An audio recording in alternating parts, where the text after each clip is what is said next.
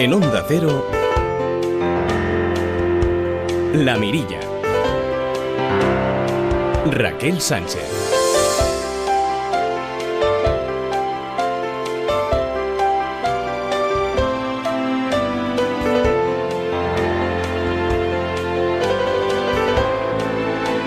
El puente de agosto, que ya está ahí llamando a la puerta, tendrá una meteorología marcada por el tiempo estable en la mayor parte del país y con temperaturas en ascenso. Nuestra recomendación, como siempre, es que lo disfruten y si van a coger el coche tengan mucha, pero que mucha precaución. Además, ya saben que se están eh, incrementando los controles por parte de la Guardia Civil, de GT, en aquellos lugares donde, por ejemplo, se celebran festivales Hoy, por cierto, toca hablar de muchos festivales.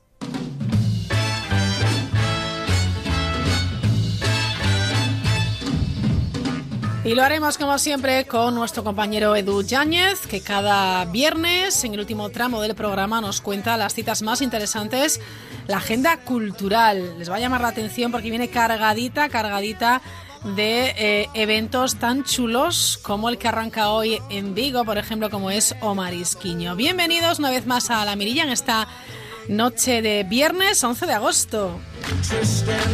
Nos estamos preparando ya para la maravillosa lluvia de estrellas de las Perseidas que llegará a su máximo visible en Europa mañana sábado. Hoy estará con nosotros Marta Macho Stadler para hablarnos de mujer y ciencia. Hoy el papel de las mujeres también en la medicina. Vuelve al micro verde de la Mirilla Ángeles San Luis con su sección ¿Sabías qué? Hoy mirando hacia el Pacífico. Por supuesto, como cada viernes estará con nosotros desde Onda Cero Valencia Jordi Gosalvez.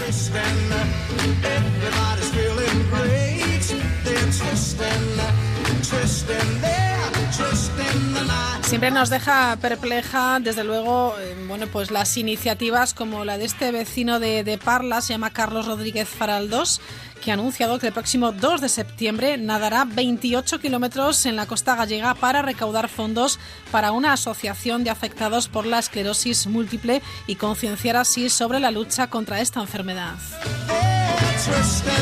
Pues obviamente le deseamos muchísima suerte.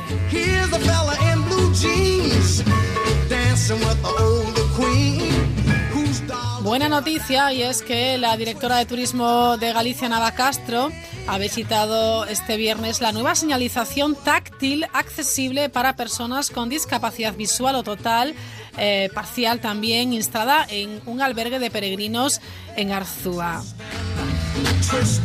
Pues tomen buena nota los otros albergues. Siempre decimos que hay que ir eliminando todas las barreras. Un albergue que estrena, estrena señalización táctil para peregrinos con discapacidad visual.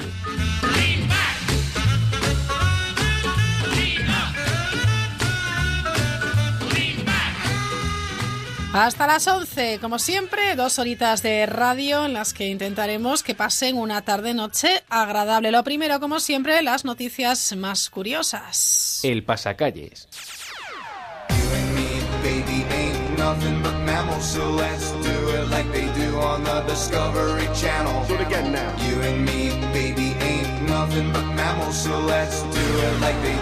Hola Raquel. Has visto, hoy he venido con una canción que la llevaba días en mente y hablaba del Discovery Channel y se me ha ocurrido venir hoy con el Discovery, Daniel. Muy buenas tardes, Daniel Burruezo. Me encanta, bueno, estamos eh, a golpe de viernes y además con ganas de ritmo, con ganas de, pasarlo bien, con ganas de que, bueno, nos cuentes esas noticias que te sorprenden y por qué no decirlo a nosotros también. ¿Qué nos cuentas hoy en, el pasacalles, Daniel? Hoy se me nota que vengo animado, ¿verdad? Y hoy me noto yo más, se ve que al llegar el fin de semana me pongo bueno. Te has venido de arriba, Daniel. Hoy estoy súper animado y ya verás luego para la sección que te he traído también vengo, vengo yo animado. Pues mira, empezamos con Donald Trump, porque lo estaba viendo el otro día. ¿Es necesario empezar con Donald Trump, de verdad? Le han montado bueno, venga, sí, sí, sí, a ver. Eh, a ver, cuenta, cuenta. Lo comentaron nuestros compañeros en Antena 3, pero es que me parecía muy propio de esta sección. Y es que le han montado un pollo, pero un pollo literal. Literal, ¿verdad? Exactamente. Y bueno, pues ya sabes que siempre que le hacen algo a este señor, pues es en tono de crítica. Y es eh, Taran Singh Brar, que es que ha querido denunciar la debilidad del presidente y demanda que, que acaben los juegos de gallinas entre él y el líder norcoreano Kim Jong-un. Bueno, está bien, es una llamada de atención. ¿no? Sí, este, este pollo gigante hinchable, ¿dónde está instalado exactamente? Pues justo enfrente de la Casa Blanca. Bueno, bien, para que no pierda detalle. Igual cogí un mosqueo impresionante este hombre, pero bueno. Se habrá enterado... Que empiece que empiece a encajar bien las críticas, que no le queda otra. Mm, es lo que le toca. No sé si lo habrá visto y si no, pues mira, si está escuchando la mirilla, pues... Que, seguro que sí, que seguro Segurísimo. Que sí. Pero bueno, estaba pues en su centro, en el golf o algo así, y me pareció ver que estaba disfrutando, o sea que... Bueno, en fin. Muy bien, ¿qué más cosas, Dani? Pues nos vamos hasta California, estoy yo hoy con eh, Estados Unidos, porque se han captado unas imágenes, un dron, de una ballena gris de unos 6 metros de longitud y que nada tranquilamente entre los bañistas a pocos metros de la orilla. De hecho, está el vídeo... Eh, lo he compartido y bueno, pues he visto el vídeo y se ve la ballena que pues nada, hay un grupo de personas nadando tan tranquilamente y pasa la ballena. Y falta que decir que se ve como la mancha es bastante, bastante grande, pero nada, los bañistas muy tranquilos. Y no, no ha pasado nada, ¿eh? Bueno, pues eh, fantástico. Unas imágenes increíbles que has colgado, supongo, ¿no? Eh, lo he compartido por Twitter. Lo que pasa es que me falta el hashtag. Esta vez he fallado yo y no he usado el hashtag. Dani, venga con el hashtag. vale, vale, bueno, venga. Más cosas. Pues nos vamos y hoy sigo en Estados Unidos porque tenemos el caso del cazador cazado en Texas. Un hombre que se mantiene en el anonimato se encontró en su jardín un espécimen de un armadillo. Y bueno, pues no sé cómo se le ocurrió que dice, voy a coger mi revólver y le disparo. Y le disparó tres veces. Con la suerte de que ya sabes que este animal pues se caracteriza por tener un caparazón así duro y una de las balas pues le rebotó y le acabó impactando en la mandíbula al individuo. No me digas. Eh, tal cual te digo, fue, fue al hospital, le extrajeron el proyectil y te tengo que decir que han buscado al animal y no ha sido encontrado. O sea que creemos que se ha escapado con vida. Bueno, bueno, pues nada, que, tenga cuidadito el armadillo y que no vuelva a pasar por la residencia de ese hombre tan eh, violento. Vale, fenomenal. ¿Más cosas, Dani? Pues mira, yo creo que voy a terminar hoy con Estados Unidos porque el pasado domingo una docena de reclusos se escaparon de un penal de Alabama y para ello usaron su ingenio y un poco de mantequilla de cacahuete. Los presos aprovecharon el primer día de trabajo de un nuevo funcionario y dicen al novato se la vamos a jugar y utilizaron la mantequilla para confundirle, así que cogieron un poco de mantequilla y cambiaron los números que identifican las celdas. Entonces, al coger lo que era el número, cambió el de la celda por el de la puerta de salida. Así que le pidió el preso al carcelero que le dejara entrar en su celda, puso el otro número y se abrió la puerta del exterior. Entonces aprovecharon los 12 presos para fugarse. Tengo que decirte que los pillaron a todos, excepto a uno. Duró poco, ¿no? Ah, uno, se, uno logró uno se escapó. En ocho horas los tenían a todos cazados y uno se, se, escapó. Y bueno, pues los fugitivos entre 18 y 30 iban a cargos así un poquito más light, como es conducta desordenada, como el que hablábamos ayer, de, a lo mejor de orinar en público, hasta intento de homicidio, que es un poco más grave. Entonces, pues bueno, eh, comenzó un poco con mal pie el chico. Bueno, bueno, pues nada, tomamos, tomamos buena nota. ¿Qué pasa hoy en Twitter? Pues mira, nos vamos hasta Twitter porque hoy es un día movidito, siempre tenemos el hashtag, pues bueno, los temas de actualidad que se tratan es la Premier League que ha empezado y ya tenemos el primer gol que lo ha hecho la cassette. También tenemos el trofeo Carranza, que también está siendo trending topic, que es lo que es tendencia. Eh, la mayoría es de fútbol, del partido del Arsenal con el Leicester. También está eh, la liga francesa que estaba jugando el Niza con Troyes y también Mireia Belmonte, que ha ganado el oro en los 200 metros mariposa y también es trending topic. Desde aquí nuestra enhorabuena. Es, una crack. Y también tenemos, eh, seguíamos con lo del Big Hit y sigue siendo trending topic. Estos chicos, yo no sé cómo se lo montan. También, bueno, pues Jordi González, si nos está escuchando, estará contento porque eh, también este trending topic me estalla. Yo no puedo estar allí viendo al Valencia, ay, pero... Ay, qué penita. Es una... La verdad es que sí que tengo un poquito de morriña hoy. Pero bueno, lo disfruto desde aquí. Y también eh, hay que darle la enhorabuena porque hoy he estado, además, antes de venir, he pasado por el plato de Más Vale Tarde, que lo tenemos aquí al lado, y han sido trending topic. Hilario Pino con el eh, MVT Franco Pop, con el programa que han hecho hoy, también es Training Topic. Eso quiere decir que Muy bien. es un día de éxitos. Bueno, buen trabajo los compañeros de Más Vale Tarde. Bueno, eh, ¿con qué vamos? Dani, sorpréndeme. ¿Tenemos sección? Pues hoy estoy un poco verde y bueno, hay un, había tantas canciones que al final me he tenido que decantar por una. Ahora, a ver, supongo que la conocerás porque ha sido un famosa. Entonces, yo te lo presento, dejamos que suene un poco y a ver si adivinas de qué, de qué hablamos. Made in Spain, Daniel Burruezo. Debes brindar amor para después pedir. Hay que perdonar para poder seguir.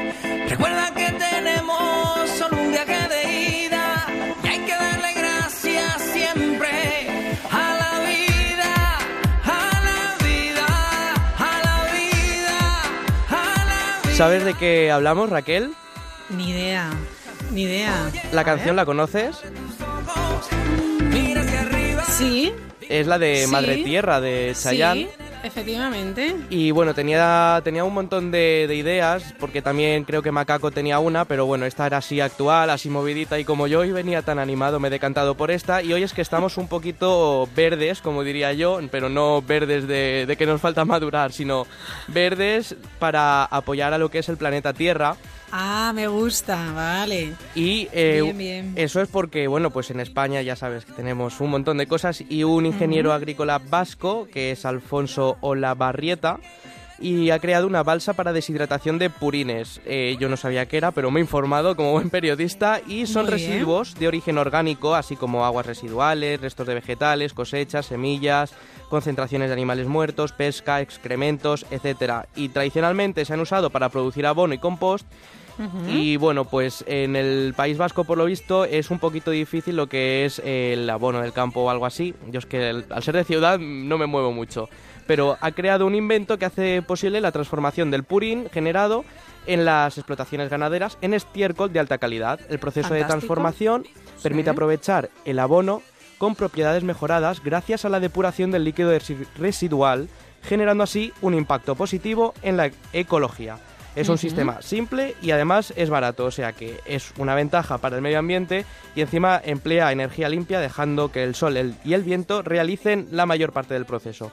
Pero para eso yo creo que lo mejor es que nos lo explique Alfonso, que creo que ya lo tenemos aquí. Hola Alfonso. Hola, buenas tardes. Pues ¿Qué tal, Alfonso? Muy buenas tardes. Enhorabuena por este, por este invento, la balsa para deshidratación de purines. Bueno, muchas gracias. es un Tampoco- invento práctico, Lo, la lo verdad. habéis puesto muy bien, gracias. Agradezco. Lo que yo tengo curiosidad porque, bueno, estaba hablando y sí que es cierto que por lo visto en el, en el norte es un poco más difícil llevar al cabo esto, pero mm, ¿cómo se te ocurrió mejorar el sistema que teníais para, para crear esto? bueno, yo soy un ganadero de vacuno de leche y aquí, bueno, antes, eh, como- siempre hemos tenido un problema de, de qué hacer con el purín. No es que sea, somos pocas ganaderías, hay terreno suficiente y como, y como abono está muy bien, pero no siempre podemos actuar en el terreno y abonarlo como es de- debido porque nos llueve a menudo. Entonces, pues lo que eh, Purín tiene que es un, un abono muy específico y, y, que te- y, te- y necesitas de una maquinaria muy muy específica que solo la puedes utilizar tú y, y- y te- y eso mismo te limita.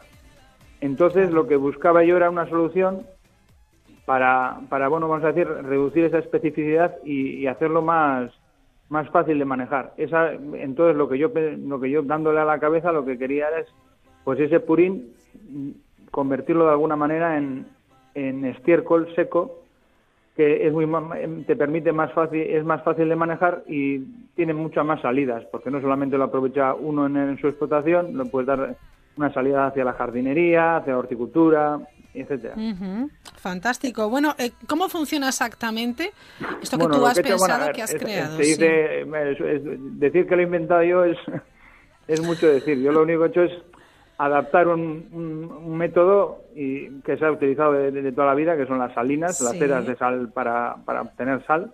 Muy Y lo que, he utilizo, lo que tengo que he cogido es esa idea y lo que he hecho es, pues bueno, pues en vez de utilizar, pues vamos a decir, en vez de llenarlo, vamos a decir, de agua salada, vamos a llenarlo del Claro. líquido del líquido que sale, vamos a decir, después del extrusionado, porque esto sería, no secaríamos el purín directamente, sino que primero, vamos a ver, mediante una prensa, separaríamos la parte sólida y la parte líquida, y luego pues lo dejaríamos, vamos a decir, esa parte líquida las, las pondríamos en una, vamos a decir, una era, con una Sí. con- tal y como se trabaja en las, en las salinas, ¿no? con una pequeña cantidad de líquido que rápidamente, por acción del sol y de- de la- de la- del, del viento, perdón, pues, pues eh, se deshidrataría, se desecaría.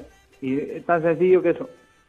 Es ir un poco a contracorriente, pero bueno, es una cosa diferente. No pretendo inventar nada, pero bueno, es una cosa que se me ocurrió y pues bueno, ahí ando queriendo darla a conocer. Mm, La perfecto. cosa es que se te ocurrió, pero eh, por las condiciones, por lo que hablábamos de las condiciones de ahí, pero eh, esta, esta idea es más práctica quizás en unos terrenos que en otros, o sea, tiene un Bueno, ámbito eh, más... sería, de mayor bueno aquí como tenemos pocos días vamos a decir de sol aquí pues al lado de Bilbao pues más de pues igual pues zonas donde pues llueva pues pues menos de 400 litros anuales donde des- ya desde la vienen pronto en la primavera empieza a calentar no sé pues yo qué sé pues sería como zonas de Aragón igual Cataluña no sé pues región de Murcia toda la, pues, el, el Levante pues no sé se me ocurren ahora se me ocurren esas zonas a de pronto que podrían Claro. estar interes- que podrían utilizarlo o que podrían sacarle más partido Que es de lo que se trata, ¿no? Ayudar un poco a. sí no sé a- a yo simplemente esto. pretendo abrir una puerta o Claro. bueno, y a ver qué es lo que se puede hacer fantástico. desde luego que una vez que lo pruebas yo he hecho simplemente pequeñas pruebas en casa pero funciona muy bien funciona muy bien porque la primera prueba bueno hay un vídeo en la página web que lo hice la primera que es de la primera prueba que hice que es entre octubre y noviembre aquí en el norte que no es buena época para secar nada y la verdad es que en 10 días se secó en verano ¿En- ¿En 10 días? sí en, Ah, en verano bien. pues tiene que ir mucho mejor en una zona propicia Claro. para ello tiene que ir mucho mejor Ajá. Entonces- Bueno, la página web, si, si no me equivoco, Daniel, es www.balsadeshidratadoradepurin.com. Exacto. sí, un nombre sencillito Vale, vale. Es fácil de recordar. Entonces, sí que sería extrapolable, es una cosa que, que se puede sacar, pero la gente, ¿cómo, cómo está yendo el invento, bueno, la Claro, idea? pues ya- bueno, lo- ha tenido difusión un poco en los medios, sí que ha tenido, me habéis llamado unos cuantos, pero lo que es en el sector, pues un poco escaso. No, no veo. Los ganaderos somos desconfiados, ya estamos cansados de inventos milagro y demás historias y somos un poco desconfiados. Y luego lo que es el rollo de, vamos a decir, por la parte empresarial, pues tampoco he recibido mucha mucha atención, la verdad. Pero bueno, Ajá. Bueno, todo está por ver, claro. Habrá que. eh, seguiremos eh, intentándolo. Este tipo de oportunidades no tienen precio, desde luego. Sí, sí, sí, ¿no? Y, y si, y si desde luego esta idea eh, es buena, eh, Alfonso, yo estoy segura de que sí, pero no lo sé. efectivamente se va, se va a usar, sí, claro. Además me gusta también ese, eh, bueno, pues respeto por, por el medio ambiente, como no puede ser de, de otra manera, empleando energía, bueno, pues energía limpia, ¿no? Eso es. Sí, lo único que pues eso sería utilizar una- un aparato que nos, un separador que nos primero nos nos separa la parte sólida y líquida y después pues sería dejarlo actuar que, que, que se vaya secando solo. Lo que yo estaba, Perfecto. estaba leyendo, que es lo que comentaba yo al principio, Raquel, era que es eh, a bajo costo. Lo que pasa es que la- llevará su, su trabajo, tiempo de. Supongo que será darle, darle vueltas, pensar.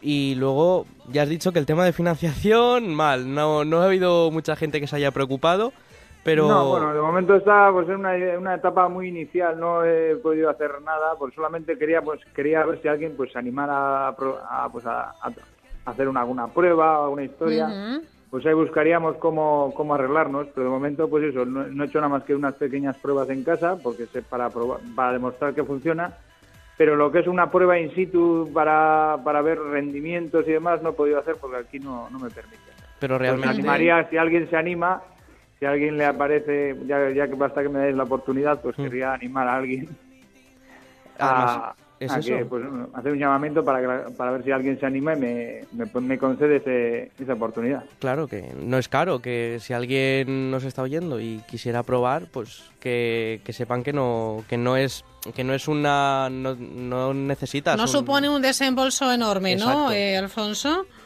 Bueno, es como todo. Bueno, eh, bueno, que es poco y que es mucho si funciona, ¿no? Todo relativo, claro. Todo lo que relativo. queremos es que funcione y un poco también Eso eh, es, se dependerá empezar quizás. haciendo cosas en una pequeña escala Claro. y luego pues realmente si, si vemos que tiene un rendimiento adecuado pues pues Habrá pues, que ver qué tipo de explotación es, etcétera, y, y- y después pues esos usos también en jardinería y otras Sí, aplicaciones. lo que se pretende, lo que pretende, lo que pretendo, bueno, lo que pretendo, la idea nuestra, o la idea mía es, Ujú. Más que nada es eh, sacarle un rendimiento a, a algo que nos cuesta dinero ahora. Porque Claro. el manejo del purín es complicado y es muy, como decía antes, muy específico. Necesitas unas herramientas muy, muy, muy, muy específicas. Y, en cambio, el estiércol pues tiene muchas más salidas y le puedes sacar un rendimiento mayor. O en zonas donde, donde se puede producir, eh, se puede, por un lado, produces purín, pero lo puedes convertir a estiércol, pues, pues estaría bien. Muy bien, pues Alfonso Olavarrieta, que tengas mucha suerte con, con la idea que, que has tenido, lo seguiremos de, de cerca y, y lo dicho, a seguir pensando y teniendo eh, buenas ideas y sobre todo ponerlas en marcha, que es de lo que se trata, que a veces uno tiene buenas ideas y, y- y- y quedan en papel. Lo, interes- lo- lo interesante es que se ponga en funcionamiento, así que enhorabuena. Nada, muchas gracias. Alfonso, gracias. Hasta la próxima. Hasta. Adiós. Bueno, Daniel, Made in Spain, otra sección, otro invento de, bueno, de pura cepa además. Y veremos eh, en qué queda esta idea que ha tenido Alfonso. Yo espero que, que vaya bien porque ya sabes, a mí me encanta todo lo que sea proteger el medio ambiente, el tema de sostenibilidad y todo, me encanta. Entonces, a ver si, si puede salir bien y sale fuera de Ujú. nuestras fronteras porque sí que es cierto que hay otros países que igual les puede venir mejor que aquí en España por el clima que tengan y demás. Entonces, Claro, bueno, pues estará, estará, estará por ver. Síguelo, ¿eh? A ver cómo va, cómo va el invento, ¿de acuerdo? estaré siguiendo en la página web a ver qué tal va y te iré informando. Muy bien. Oye, eh, que nada, que disfrutes del fin de semana, ¿eh? El lunes más, Nada, ¿vale? no, nos iremos, creo que saldré a disfrutar por aquí si mejora esta Ajá. voz y yo me encuentro mejor, entonces sin abusar, pero bueno, haremos algo por aquí. Bueno, cuídate, venga, buen fin de semana. Hasta luego. Adiós. Casi, casi, las nueve y media. Oye, amor, he llamado a Securitas Direct para que nos pongan esta tarde una alarma. ¿Y eso? Pues porque acuérdate del año pasado cuando robaron a varios vecinos mientras estábamos de vacaciones y nosotros sin saber si también nos habían robado. Este verano quiero unas vacaciones tranquilitas. Este verano protege tu hogar con la alarma de Securitas Direct con detección anticipada.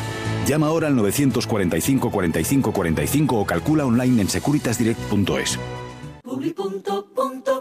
Vaya siempre por delante con Angel Driver, el mejor avisador de radares del mundo, el Correcaminos.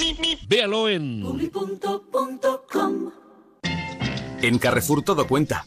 Por eso hasta el 15 de agosto tienes el chuletón de vacuno recién cortado por solo 9,95 euros con 95 el kilo. Y el bonito entero por solo 6,50 euros con 50 el kilo. Y también en carrefour.es. Oye, amor, he llamado a Securitas Direct para que nos pongan esta tarde una alarma. ¿Y eso? Pues porque acuérdate del año pasado cuando robaron a varios vecinos mientras estábamos de vacaciones y nosotros sin saber si también nos habían robado. Este verano quiero unas vacaciones tranquilitas. Este verano protege tu hogar con la alarma de Securitas Direct con detección anticipada. Llama ahora al 945 45 45 o calcula online en securitasdirect.es. Un día más podemos saludar a Marta Macho Stadler. ¿Qué tal, Marta? Buenas noches. Hola, buenas noches, Raquel. Venimos contando la historia de mujeres maravillosas que nos han hecho la vida un poquito más fácil. Y me gusta porque efectivamente han sido mujeres las protagonistas de inventos, de avances de tecnología, de medicina, como hoy veremos, y merecen por lo menos de vez en cuando acordarnos de ellas. Pues sí, la verdad es que eh, que, que, que poco se habla de, lo que hacemos las mujeres y Mm. Eh, eh, hoy en día también, ¿eh? pero bueno, estamos ya ahí dando la lata un poco, pero pero en fin. Bueno, pues seguiremos dando la lata. Como, como los oyentes de la Mirilla saben, Marta Macho es profesora de la Universidad del País Vasco, doctora en matemáticas y editora del blog, muy interesante, por cierto, Mujeres con Ciencia de la Cátedra de Cultura Científica de la Universidad del País Vasco. Además, pueden seguir eh, Mujeres con Ciencia también en su cuenta de, de Twitter y cada día, yo creo que cada día nos regaláis la historia de una mujer, eh, bueno, para, para seguir aprendiendo y para seguir reconociendo la labor de estas mujeres. ¿eh? Tenéis un trabajo de, de- de difusión muy importante. Sí, porque hay que hay que conocerlas y después viene el reconocimiento, pero lo importante es que se vea que existen, vamos. Efectivamente. Hoy vamos a hablar de mujeres y medicina, Marta. Sí, eh, he hecho una elección que me ha costado mucho, me cuesta mucho elegir, ¿eh? pero un poquito en sentido amplio, porque es cierto que la medicina no solo eh, se consta de médicos, sino que también hay, eh, bueno, médicos y médicas, por supuesto, eh, matronas, parteras, enfermeras, es decir, en sentido amplio, que todo forma parte de la medicina, y también personas que hacen investigación médica. Así que he hecho una pequeña selección de unas y otras y, y así podemos hablar un poquito de ellas. Genial, arrancamos a principios del siglo pasado, en el año 1909, que fue cuando nació Virginia Abgar. Sí, esta mujer eh, es muy conocida en realidad, aunque no se sepa que detrás de este apellido hay una mujer. Eh, Virginia Apgar fue una mujer, fue pediatra, era anestesióloga y mm, trabajaba eh, eh, precisamente para estudiar los efectos de las anestesias en mujeres embarazadas y las razones por las que había tantas muertes prematuras en aquel momento en niños recién nacidos, ¿no? Y bueno, lo que ella propuso, que le hizo, le ha hecho mundialmente famosa, aunque mucha gente, insisto, no sepa que detrás de ese nombre hay una mujer, es un test, el famoso test Apgar, eh, que fue eh, propuesto en el año 1952, en el que bueno ella proponía una serie de, eh, de cosillas que había que hacer cuando nacía un niño para intentar evitar precisamente la muerte súbita en, en neonatos. Es un test que hoy en día todavía se aplica uh -huh. y que seguramente ha salvado un montón de vidas. Entonces solamente digo lo que este test proponía y bueno yo creo que la gente que ha tenido niños seguramente sí, sí, sí, lo conoce por el nombre, eh, lo que ella decía que había que medir cinco aspectos uh -huh. eh, cuando nacía un niño: la frecuencia cardíaca, el esfuerzo en la respiración, los reflejos, el tono y el color muscular. Este test se hace al minuto de nacer y a los cinco minutos y parece que con esta detección temprana eh, se consigue evitar eso, la muerte súbita en muchos eh, recién nacidos.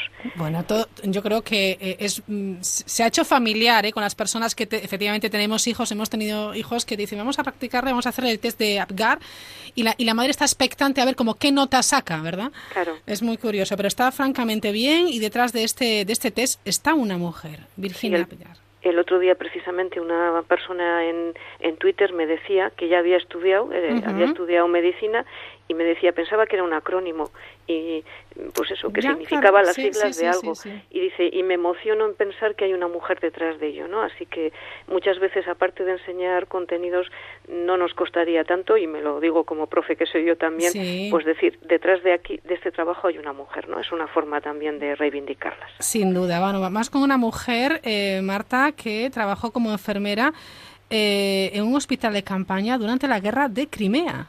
Sí, eh, Florence Nightingale, de hecho, es una mujer muy reconocida en su país, que es en Gran Bretaña.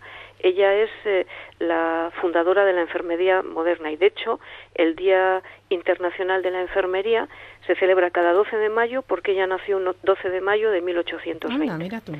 Eh, ella es la patrona de las enfermeras o de la enfermería. Sí. Ahora que hay chicos también claro, que, claro, que sí, se dedican a ello. Uh -huh. Bueno, pues esta mujer eh, efectivamente era una mujer de la alta burguesía inglesa, no tenía por qué haberse dedicado a esta, a esto, a este trabajo, pero bueno, ella quería aprender enfermería, lo aprendió de manera autodidacta, de hecho, viajando y observando, y durante la guerra de Crimea, eh, un, conocido que tenía y que se dedicaba a precisamente la política, le pidió que fuera con un grupo de enfermeras porque no entendían por qué en esa guerra que enfrentaba a una coalición en la que estaban los ingleses contra los prusianos, uh -huh. eh, estaban ganando la guerra la coalición, esto, estas personas, los ingleses en particular, y morían co como ratas en los hospitales de campaña. No entendían por claro, qué. Claro, algo estaba sucediendo. Eso es. Entonces ella acudió allí a Crimea.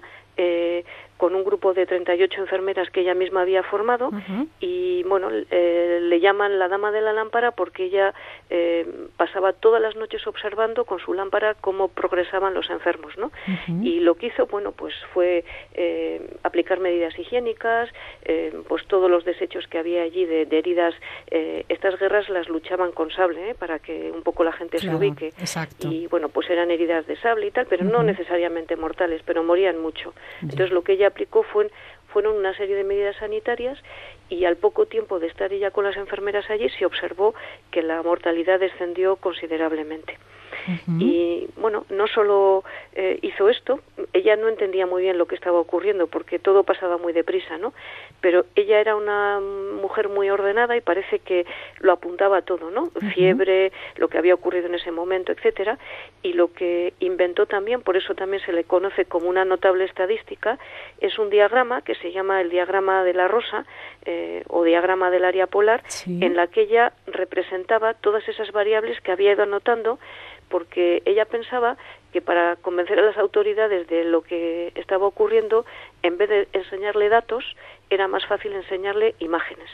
Y efectivamente con ese diagrama les demostró que tras aplicar las medidas sanitarias en los hospitales había conseguido que se redujeran eh, unas muertes que eran por infecciones, en realidad no eran por las, heridas de los soldados, que efectivamente se podían evitar. bueno, fantástico, evitó un montón de muertes eh, en ese momento y, por supuesto, en el futuro, porque se empezarían a tomar esas medidas higiénico-sanitarias, ¿no? Sí, no solo en los hospitales de campaña, sino también en los propios hospitales, en este caso en Gran Bretaña, que tampoco eran muy limpios, eh, que se diga. Pero ya. Bueno. pues detrás de, de, esto está otra, otra mujer y cada 12 de mayo, lo dicho, coincide con el aniversario de su nacimiento, se celebra el Día Internacional de la Enfermería. Seguimos avanzando con una bioquímica y bacterióloga. Sí, es eh, Gertrude Bell Elion eh, esta es una investigadora, no es médica en realidad, pero mm, al contrario de las muchas de las que hablamos, esta mujer ganó un premio Nobel. Ganó el premio Nobel de, Medicina o Fisiología eh, en el año 1988 junto a su, su, bueno, su director, digamos, con el que ella trabajaba, George Hitchens, y con James eh, Black, es un premio Nobel compartido, Voy a leer por el motivo, por el estudio de las diferencias bioquímicas entre células humanas normales y patógenas, para diseñar fármacos que pudieran eliminar o inhibir la reproducción de patógenos particulares sin dañar las células huéspedes. Es decir, a esta mujer le premiaron junto a sus compañeros por descubrir fármacos, por ejemplo, como el AZT para el tratamiento del SIDA o el Imuran, que es un medicamento que facilita los trasplantes de riñón porque evita eh, el rechazo de los órganos trasplantados. Es increíble porque fíjate lo que queda por investigar y que tantos hombres y mujeres sigan investigando, porque hablando del, tema de los trasplantes de riñón ahora también que se está eh, investigando sobre ese eh, ese medicamento, ¿no? Que eh, ayuda a que no mueran células, porque los tratamientos después de un trasplante los bueno el, tratamiento farmacológico es es muy fuerte. Bueno, pues detrás de, de, en los orígenes también de, de muchos de estos tratamientos y demás están mujeres, como es el caso de eh, Gertrude Belén. Bueno, pues seguimos con, más mujeres, Marta. Sí, mira, la siguiente que he traído es una mujer muy poco conocida, es una mujer eh, gallega, eh, Isabel Zendal, que fue enfermera y rectora del Hospital de Caridad de, La Coruña. Esta mujer participó en una expedición muy conocida, la Real Expedición Filantrópica de la Vacuna, que fue dirigida por, por Balmis y financiada por Carlos IV. esta expedición em, lo que hizo fue partir de, del puerto, de un puerto gallego eh, con niños, eh, niños huérfanos, es decir, niños a los que a, priori nadie... Son eh, me vas a hablar de los niños de la viruela, que sí. Eso Ahora ha caído.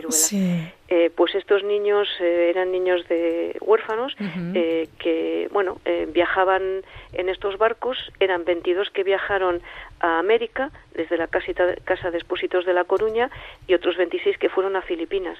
A estos niños se les inoculaba la, vacuna de la viruela y lo que se hacía era pasar esta vacuna de brazo a brazo, ¿no? A través de estos niños. Bueno, ¿y qué papel jugó Isabel Zendal?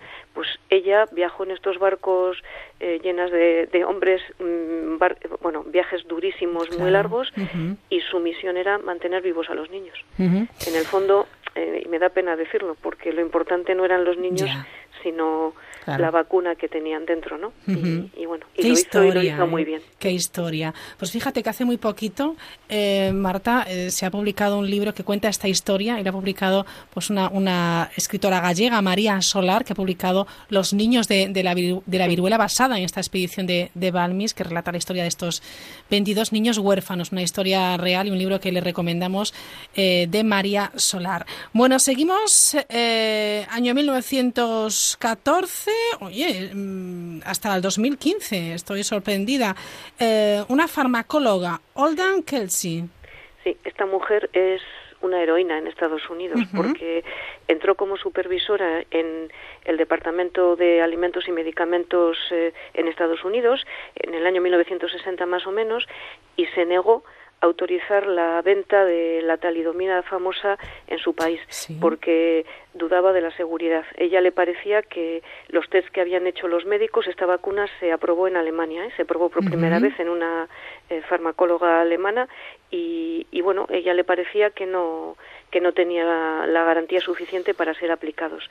Eh, de hecho, bueno, tuvo razón porque, fíjate, más de 10.000 niños y niñas en todo el mundo, en 46 países, eh, fueron afectados pues, por este, este medicamento. ¿no?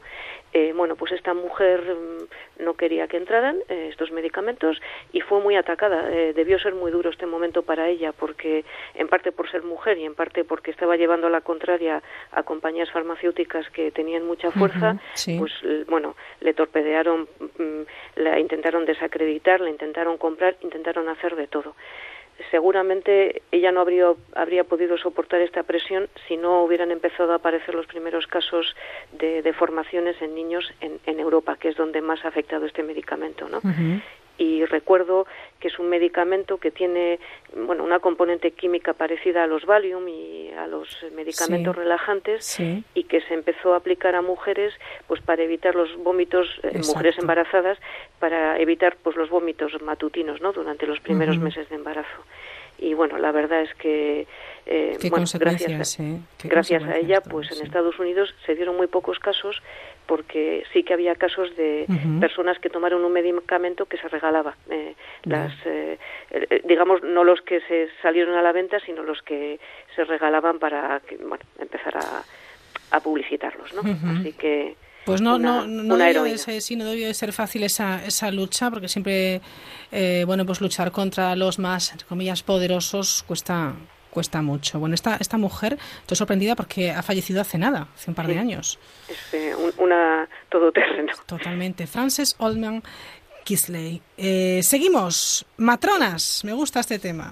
Sí, las matronas que son, bueno, mira las vidas que han salvado también. Hombre, y tanto, y tanto.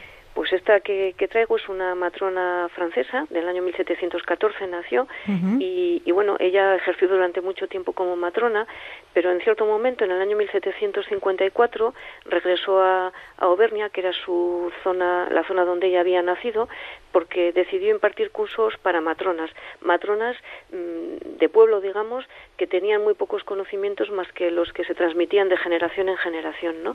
Y es cierto, bueno, que había una tasa de mortalidad grande porque seguramente morían muchos niños por infecciones, las madres también, etcétera. Entonces esta mujer tuvo una idea genial. Ella sabía que tenía que formar a mujeres que no sabían leer muchas veces, bueno, seguramente la mayoría, y, y tenía que hacerlo de una manera visual. Entonces inventó un maniquí se llamaba La Máquina, eh, de una manera así como muy púdica, que era una pelvis de mujer que tenía incorporado el útero, los ligamentos, la vagina y el recto. Y tenía además un niño de tamaño natural, flexible para poder deformarlo y, eh, en diferentes posiciones para, para hacer las maniobras durante el parto. ¿no? una placenta, un cordón umbilical, hasta tenía fetos siete mesinos, eh, en fin, huesos, orejas, eh, cabellos pintados. Bueno, eran, era, es una máquina, de verdad, os, os, invito a que lo miréis en internet, es muy fácil encontrarlo. Es maravillosa bonita. Se llama, eh, bueno, la máquina de eh, Angelique, Angelique Ducoudray. Ducoudray, vale, perfecto. Entonces, bueno, e, esta, em, bueno, eh, formó a hasta 5.000 mujeres durante el tiempo que, lo, que estuvo ejerciendo como formadora de matronas. Su formación duraba dos meses y llegó a tal a tal fama en Francia que el rey Luis XV le, le protegió, emitió una cédula real para que diera su curso en todo el reino. Qué bien ella se tuvo que enfrentar, como casi todo el mundo pionero en lo que hace, bueno, a matronas supersticiosas que no les gustaba lo que estaba haciendo y también a médicos celosos de esta protección real que ya tenía, ¿no? Pero con sus enseñanzas consiguió seguramente salvar la vida de muchísimos niños y niñas y de madres durante el parto. Fantástica. Continuamos, ¿tienes alguna más? Sí, tengo una última, una Genial. microbióloga, de nuevo, no es médica en realidad, pero sus... Microbi- microbióloga, muy bien. Eso es, sus, sus estudios se aplican también a salvar vidas y a la medicina, ¿no?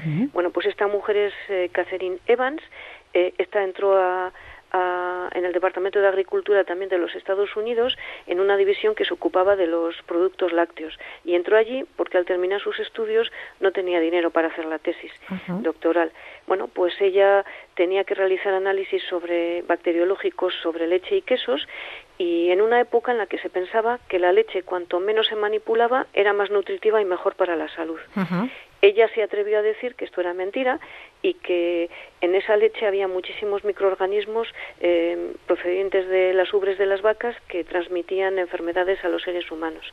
Bueno, en particular la fiebre de Malta que Ya. podía provocar la muerte, ¿no? Ajá. Entonces eh, em, fue muy atacada también eh, porque demostró algo que nunca se había propuesto, que es una misma bacteria podía provocar el Bacillus abortus, se llamaba eh, o se llama eh, la muerte o enfermedades tanto a seres humanos como a animales, es decir, eh, bacterias que se trasladaban de animales a seres humanos. Sí. Y la criticaron mucho, pues porque no era doctora, era mujer, bueno, ese tipo de cosas, Ya. lo de siempre, ¿no? Ya. Más de lo de siempre Ya. y consiguió, tras 13 años de hablar con médicos, con funcionarios, con veterinarios, con granjeros, es decir, ella recorría todos los, eh, estamentos que pudo, consiguió convencerles de que la pasteurización eh, conseguía, sin eliminar demasiadas propiedades nutritivas, destruir al patógeno que provocaba esas fiebres de Malta y conseguir un consumo de leche eh, de manera mucho más segura. Así que a ella le Mm. debemos el consumir una leche mucho más segura. Bueno, es genial porque no se desanimó, perseveró y lo consiguió. Sí, la verdad estas mujeres son admirables. ¿eh?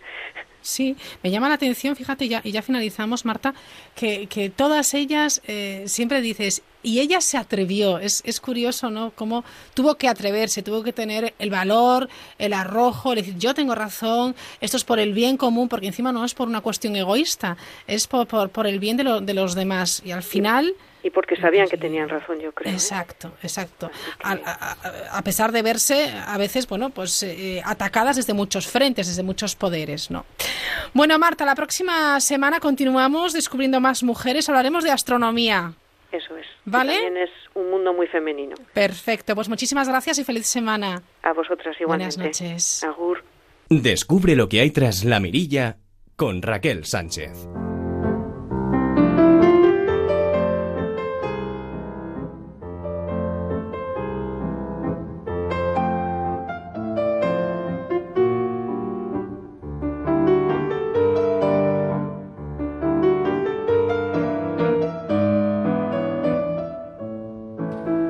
Pues hablamos de, de otra mujer, hablamos de Trele Pávez, que eh, acaba de informar el Instituto de la Cinematografía y de las Artes Audiovisuales que ha fallecido esta misma tarde en el Hospital de la Paz de, de Madrid. La intérprete ha fallecido eh, bueno, pues por un derrame cerebral. Es una, bueno, pues una tristeza, una noticia luctuosa. Recordarán a, a Pávez, por supuesto, por esa voz desgarradora, una gran actriz. Ganó un premio Goya en 2014 como actriz de reparto en la película Las Brujas de Zugarramundi, de Alex de la Iglesia. Y precisamente su último papel en el cine fue otra, en otra película de Alex de la Iglesia, El Bar, estrenada este mismo año.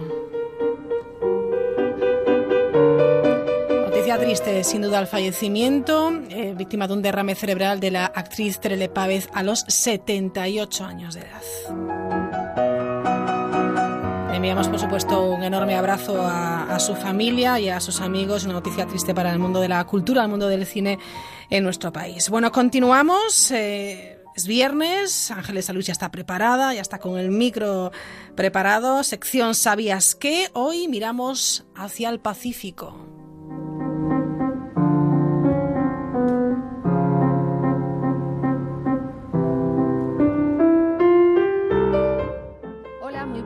Hay historias de personajes que, seamos honestos, si fuesen anglosajones tendrían dos o tres películas de Hollywood glosando su vida. En los próximos minutos vamos a rendir un pequeño homenaje al primer hombre que avistó el Océano Pacífico y que bien merecería una película, Vasco Núñez de Balboa.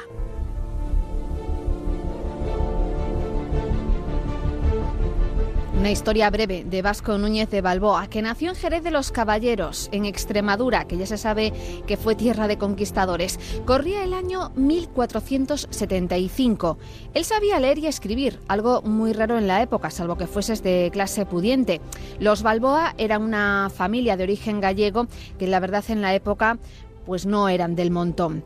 En la mente de este muchacho, que fue paje y escudero del señor de Moguer, siempre estuvo aquello de vivir aventuras y luchó por su sueño de ir a la conquista del nuevo mundo.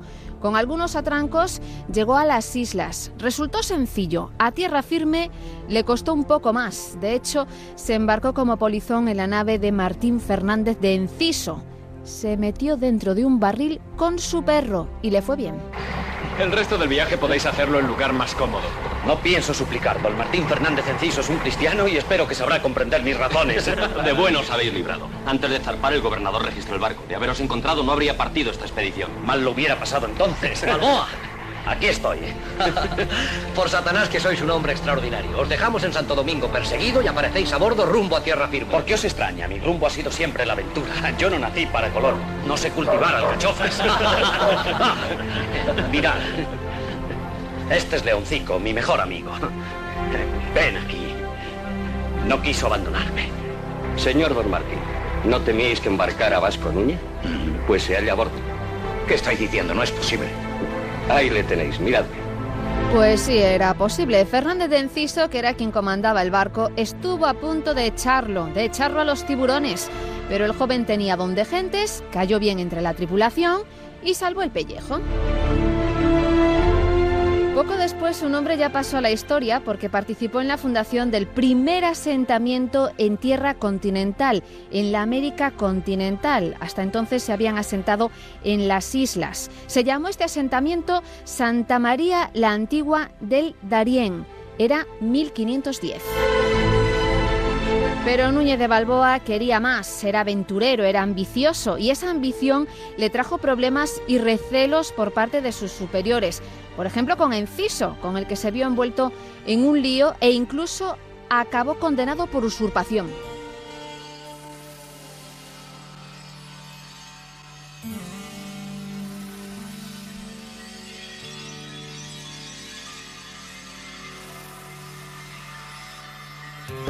Honestamente, Vasco Núñez de Balboa se metía en muchos problemas, aunque al final siempre solía salir airoso. Él estaba deseoso de atravesar la selva para llegar al que llamaban Mar Desconocido. Organizó con muchos contratiempos una expedición y tuvo que ponerle empeño porque las autoridades no se lo pusieron fácil. Pero no habéis dicho que partimos. Me acusan de insurrecto. Enciso me tacha de traidor. He sido calumniado. Por primera vez, dudo de cuánto me rodea. Mi propósito era dar a la corona el mayor tesoro que pudiera encontrarse en estas tierras. Ese mar desconocido que abriría nuevas rutas a Castilla. Es triste comprobar tanta ruindad. Pero nada cambiará mis propósitos. No me vencerán. Descubriré ese mar o dejaré aquí la vida. Y efectivamente, ahí con esa terquedad, bueno, pues se puso la expedición en marcha. El 29 de septiembre de 1513, Núñez de Balboa y otros 26 hombres llegaron a ese nuevo mar. Yo, Vasco Núñez de Balboa, capitán de esta empresa, por designio de la providencia, tomo posesión real de este mar y de las tierras que baña, el nombre de los muy altos y poderosos reyes de Castilla y de León. Y si cualquier otro príncipe o capitán, cristiano o infiel, pretende derecho alguno sobre estas tierras y mares, yo estoy dispuesto de contradecírselo y defender el nombre de los reyes de Castilla presentes y futuros. Y así lo haré mandar por escrito en favor de su real patrimonio, ahora y en todo tiempo, en tanto que el mundo dure hasta el universal juicio de los mortales.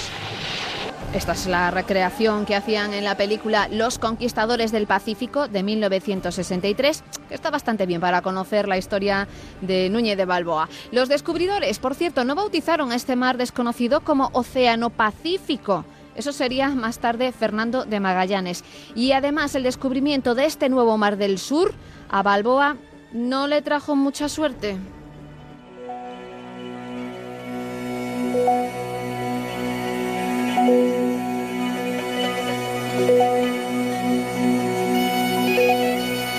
Fundó la Compañía del Mar del Sur para explotar la ruta comercial, pero tuvo muchísimos problemas con su suegro. Se había casado con su hija por poderes, sin verla, y tuvo muchos problemas con su familia política, tanto que fue denunciado por su suegro en una lucha de poder y de egos.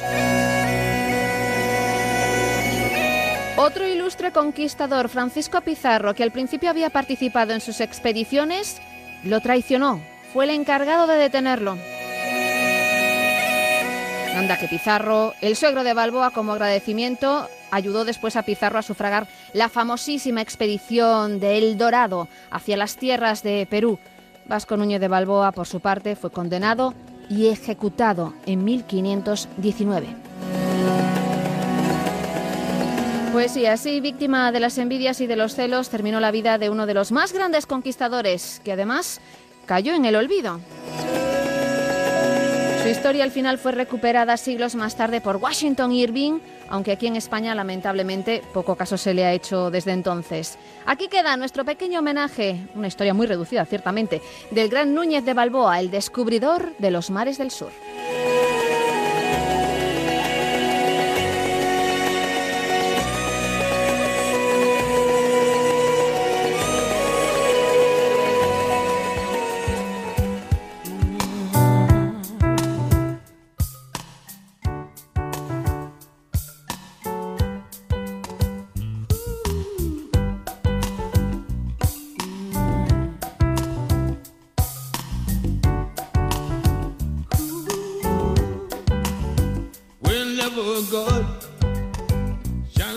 Gracias Ángeles, que estará con nosotros la próxima, la próxima semana con su sección ¿Sabías qué?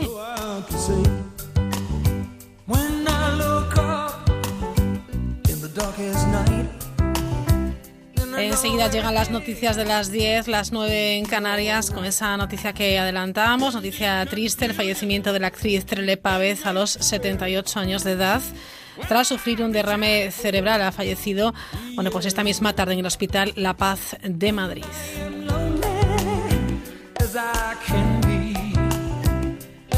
Ya saben que pueden contactar con nosotros a través eh, de nuestra cuenta de Twitter, arroba la mirilla cero, y también en el correo electrónico la mirilla arroba onda cero.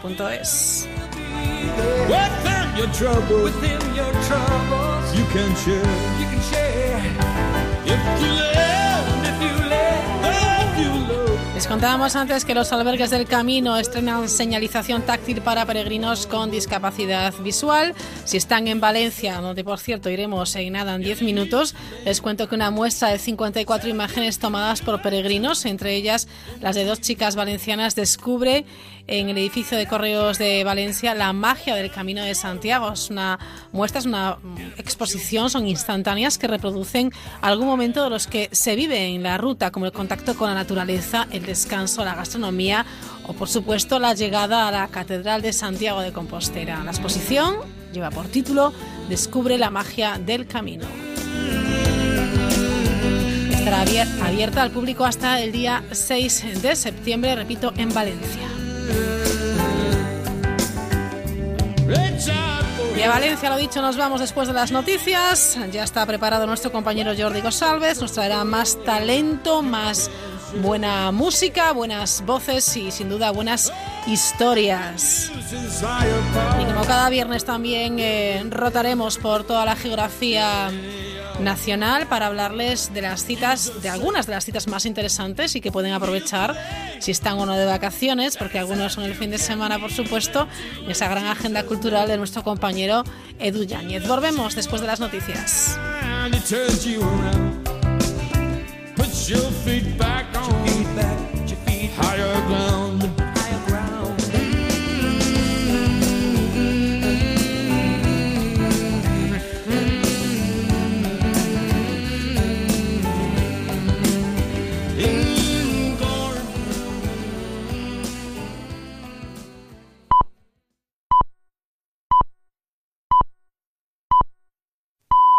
Son las 10, las 9 en Canarias.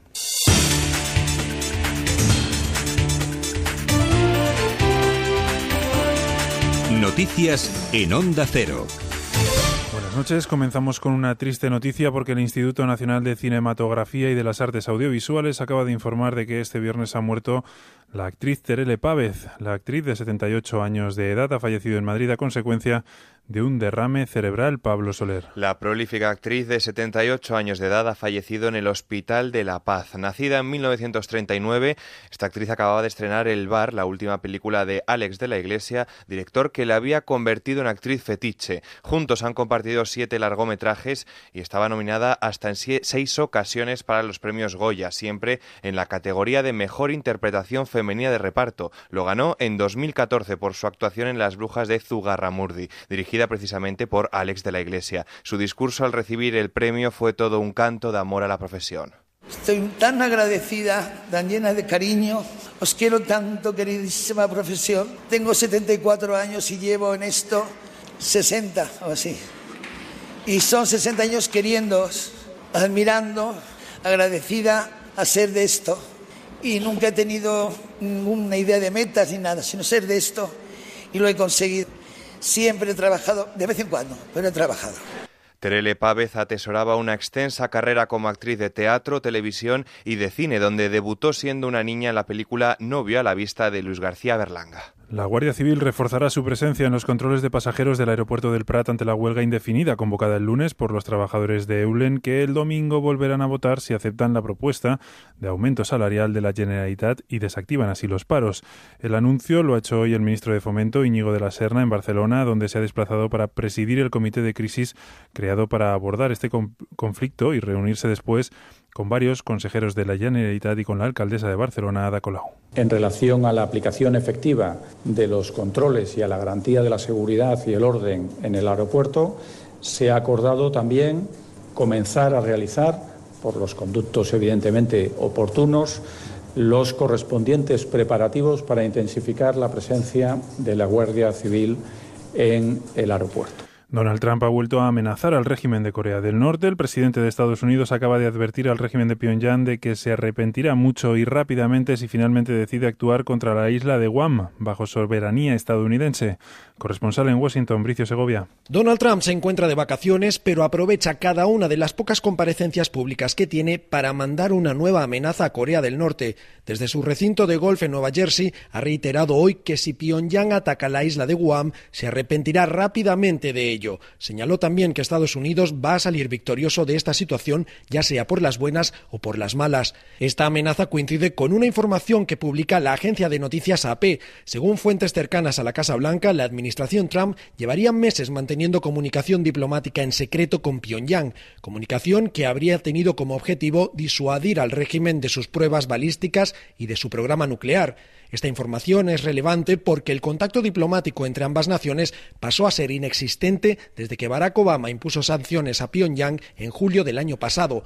De momento, ni la Casa Blanca ni el Departamento de Estado se han querido pronunciar al respecto. Otro punto caliente de la actualidad internacional está en Kenia. Esta noche la Comisión Electoral ha proclamado oficialmente al actual presidente como vencedor de las elecciones celebradas el pasado martes después de que la oposición haya denunciado un ciberataque que habría decantado la victoria en favor del candidato oficialista.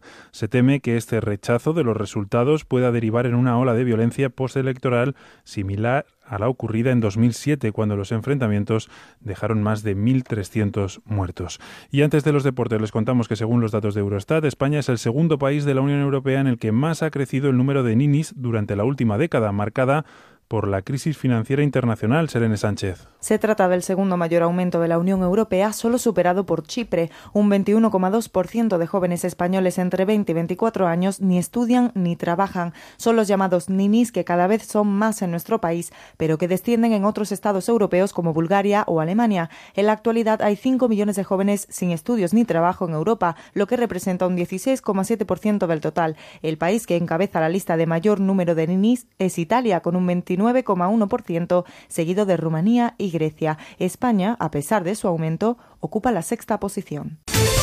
Información deportiva con Javier Matiachi. Llega a su fin la octava jornada del Mundial de Atletismo y con buenas noticias para la delegación española. Última hora desde el Estadio Olímpico de Londres. Enviado especial Félix José Casillas porque tendremos un finalista el próximo domingo a partir de las nueve y media de la noche en la final de los 1500 metros. Lo ha conseguido Adel Mechal después de una muy buena carrera en semifinales, donde ha ido en cabeza durante gran parte de la prueba y donde en la recta final ha sabido mantener la compostura y aguantar esa quinta plaza que le ha dado el pase a la final. El propio Adel Mechal ha reconocido que se ha encontrado muy bien y que además no renuncia a nada el próximo domingo. Estar en la final era muy complicado y una vez en la final yo sueño con cualquier cosa. Me he encontrado muy bien, sinceramente. La última he visto con fuerzas, llego en un gran estado de forma y me hubiese gustado que la final hubiese sido mañana para así que la gente ya estuviese un poco más tocada y bueno, a descansar, el domingo a darlo todo. Yo tengo claro que voy a luchar al 100%, llego bien, el resultado que, que obtenga será el que me merezca.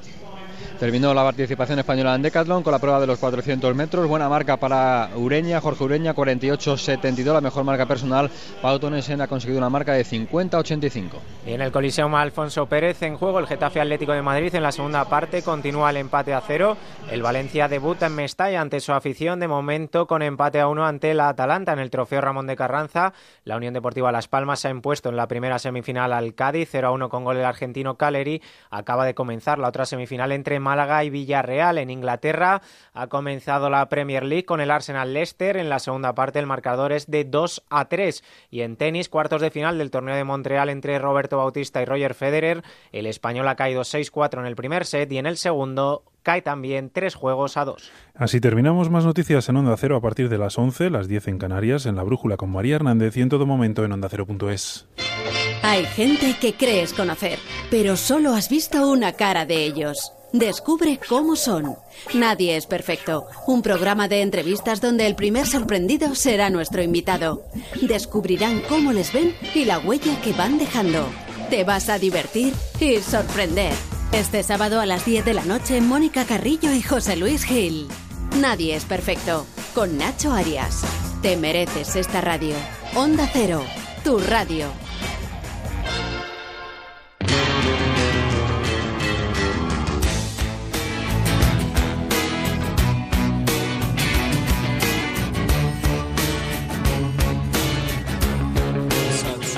A la mirilla en Onda Cero.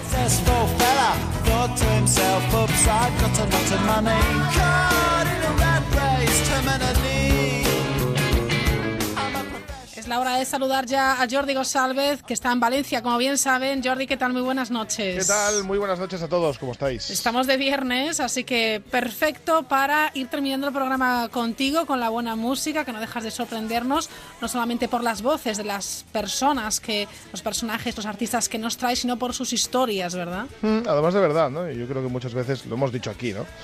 Que a veces la voz eh, que aparece eh, tiene un significado, ¿no? Y es la vida y la historia de, muchos otros. Pero hoy, por ejemplo, vamos a fijarnos más en, la voz, en escuchar también buena música. Eh, tienen sus historias, por supuesto, pero hoy, por ejemplo, vamos a ir a X Factor, vamos a ir a, The Voice en diferentes países del mundo. Claro, The Voice tiene una cosa, ¿no? Que The Voice sabes que ya cantan bien, o sea, claro. quien haya visto algún programa de La Voz aquí en España o The Voice por el mundo, sabe que la voz que va a sonar es muy buena, porque ahí ya ha habido un, corte importante y de esta forma pues eh, ya sabemos que, va a ser una muy buena voz, un, un muy buen cantante. De todas formas, nos vamos a ir a X Factor, en este caso en el Reino Unido, que es el X Factor originario en el eh, mundo, creado por eh, Simon eh, Cowell. hablamos del año 2015. Allí aparece un chaval de 19 años con búscalo, Che Chesterman. Che Chesterman, vale, sí, mm, se llama. Tipo de negro, con gorrita, con así un grandote él. Eh, con su perillita y tal. Lo tengo. Y bueno, pues eh, cuando aparece en el eh, casting dice que va a cantar una canción, pero Simon Cowell le dice que que esa canción ya la he escuchado muchas veces. No me Que- digas, le, sí. le pide que cante otra. Sí, y normalmente lo hacen, ¿eh? O sea, Sí. ellos en el casting eh, tienen eh, apuntados eh, varias canciones que pueden cantar por, Vale. por primera vez. De hecho, ya hemos escuchado alguna vez que les han parado en la primera audición Sí. y les han dicho, ¿qué tienes más en el repertorio? Y dicen, bueno, pues cierto. tengo esto. Vale. Vale, pues canta esa. En este caso, Simon Cowell en la primera canción dice que no quiere escuchar esa, que quiere escuchar otra. Y Che mm, elige una canción de, de la cantante estadounidense Jessie J, eh, eh, se llama el Who, Who You Are, además es una canción eh, con una voz muy femenina, la que tiene Jessie J, que es, que es una- un, portento de, un portento de voz, la de, la de Jessie J. Y en este canto, en este, en este caso, canta esa canción de Who You Are. Atentos porque es una, es una auténtica pasada cómo lo hace el chaval.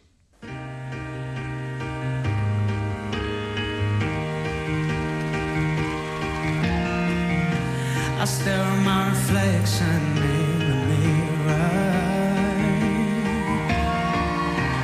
Why am I doing this to myself? Losing my mind on a tiny error. I nearly left the real me on the shelf. And no, no, no, no, no.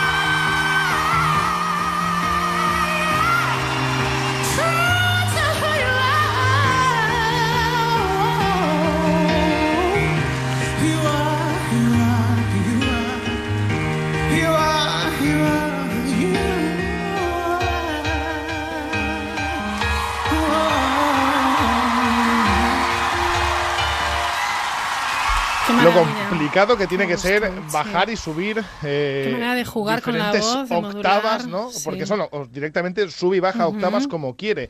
De hecho, eh, queda totalmente prendado. eh, Sí. En este caso, los cuatro jurados, donde está pues Simon Cowell, está Rita ahora. Jessie J estuvo también en esa, eh, en esa terna de, de- de jurados, que es el tema que ha elegido en este caso Chi- Chesterman. Sigue pasando rondas eh, y en esta edición del 2015 hay mucha polémica porque eh, hubo grupos, por ejemplo, había un grupo que son cuatro hermanas, cuatro hermanas, eh, filipinas, que van desde los 19 a los 28 años, que se van desde las Filipinas, cogen un avión, las cuatro con su madre, y se van a participar. Lo escucharemos porque también es, eh, son, son una pasada. Qué impresionante. Y se marchan a- hasta el X Factor 2015 y allí dicen pues que querían conocer, o sea, su, su, su cometido era cantar, conocer a Simon Cowell y a la Reina Madre. No tenían ningún otro cometido.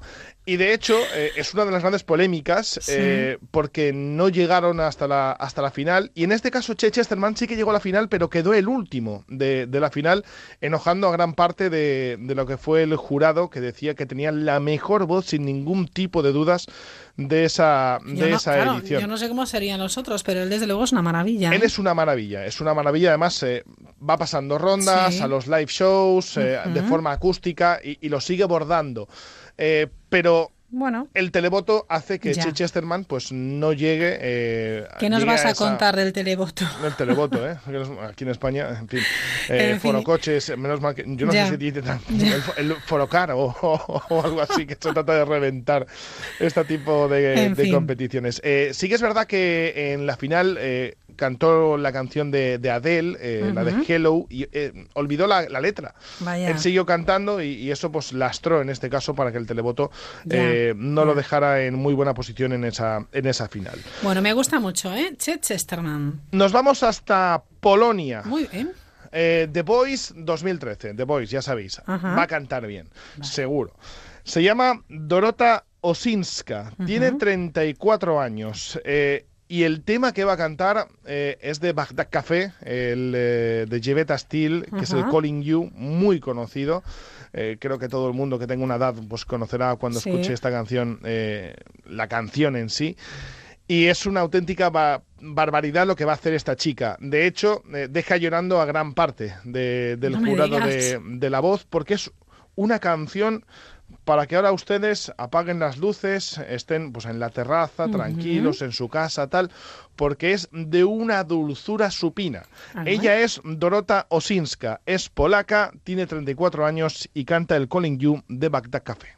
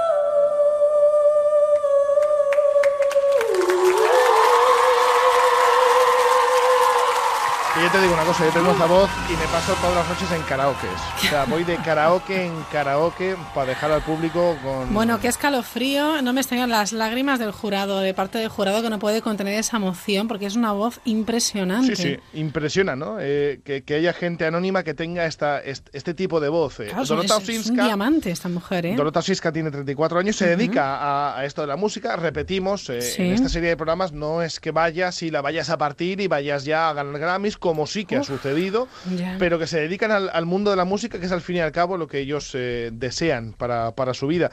Che Chesterman también lo hace, por ejemplo, tiene un canal, además de, de cantante, eh, tiene un canal de, de fútbol, porque le gusta mucho el fútbol y va contando ahí historias de, de fútbol. Nos vamos hasta... A ver, ¿a dónde nos The llevas? Voice, Francia. Francia. Muy Jenny bien. Lena, Ujú. 37 añitos. Eh, canción, además una... Muchos han elegido esta canción para, para hacer una, una muy buena audición. Eh, Sí. Es el Who's Loving You de, de Michael Jackson, cuando estaba integrando en este, en este caso el grupo de los Jackson 5. Ajá. Ella es cantante profesional. Sí. eh, escribe canciones, por ejemplo, para gente como Anouk, como Josie Stone, eh, pero le picaba aquello de, de, bueno, yo sí escribo tal, no sé cuántos, me compran mis canciones, etcétera, etcétera.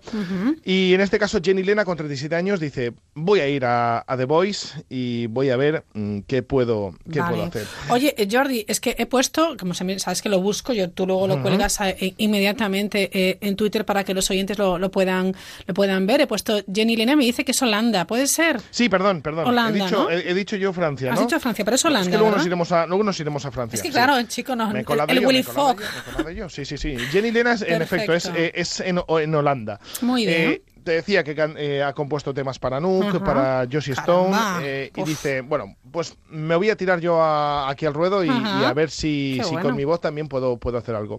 La canción es una barbaridad, que es el. Who's Loving You de Jackson 5. y atentos porque cuando arranca vais a escuchar rápidamente qué es lo que hace el jurado.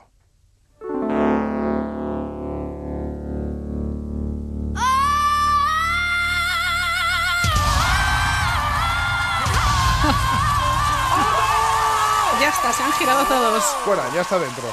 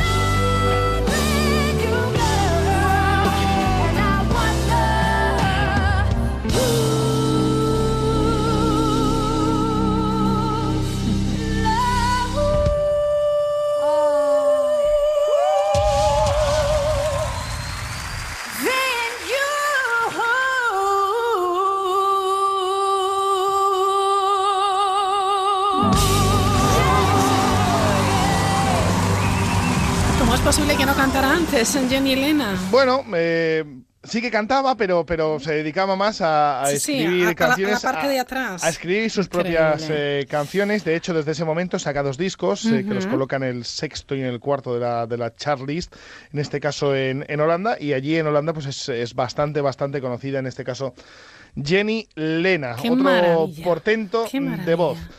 Nos vamos al Britain's Got Talent Muy bien. 2016, hace un añito. Una chica, eh, búscalo, Kathleen Jenkins, 25 añitos. Tiene una pinta de, de, de pin-up eh, importante. Además, una chica eh, que tal y Ah, como ¿sí? se va a la Sí, sí. audición, se le ve una chica muy humilde, muy como si no tuviera eh, esa confianza en, en sí misma. Y luego cuenta que ella mm, vive en, un- en una muy pequeña aldea de, de- de- de Gales y que se dedica a limpiar oficinas. Eh, que bueno, que va a cantar, eh, de hecho cuenta la historia que, que no tiene mucho dinero, de hecho ella y su marido viven con sus padres, eh, con los padres de ella en la casa donde, donde residen en esa pequeña aldea de, de Gales y va a cantar una canción espectacular. A mí me parece una canción espectacular. Esta es Kathleen Jenkins, 25 años. Luego te digo qué canción es para que la gente lo busque porque la canción de verdad es una canción muy bonita. La canción se llama Wild Horses. Luego te digo de quién es.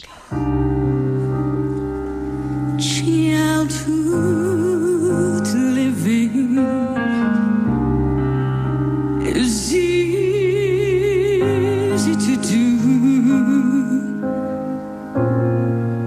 The things that you wanted,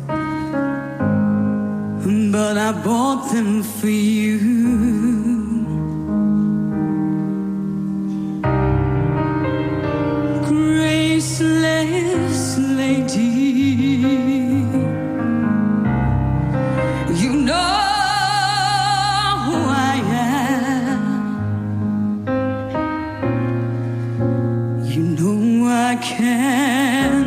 Can't you just slide through my hands. And the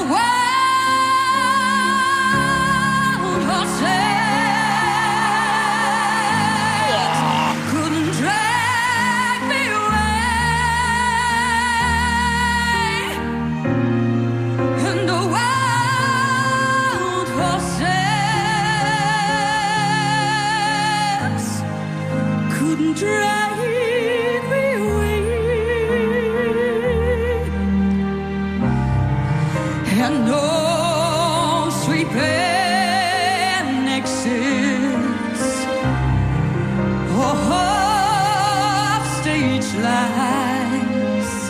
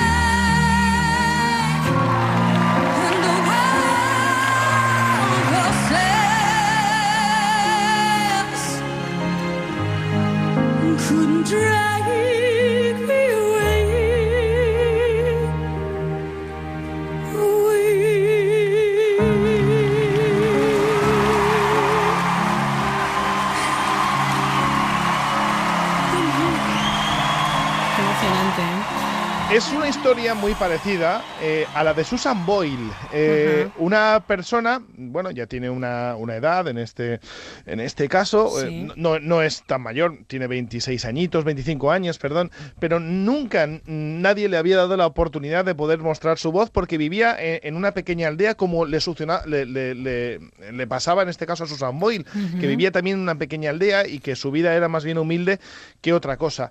De hecho, eh, ella va al programa con su padre y con eh, su marido. Eh, su padre en el vídeo mm, se muere, o sea, se muere directamente de, de- de orgullo. De hecho, luego cuenta él eh, que, que escuchar a su hija cantar es como, como hacerle volar. eh, y es muy curioso porque, gozada, ¿eh? porque en este caso Kathleen Jenkins eh, es uno de los eh, vídeos más vistos del. America's- del Britain's Got Talent de, de- de la temporada pasada.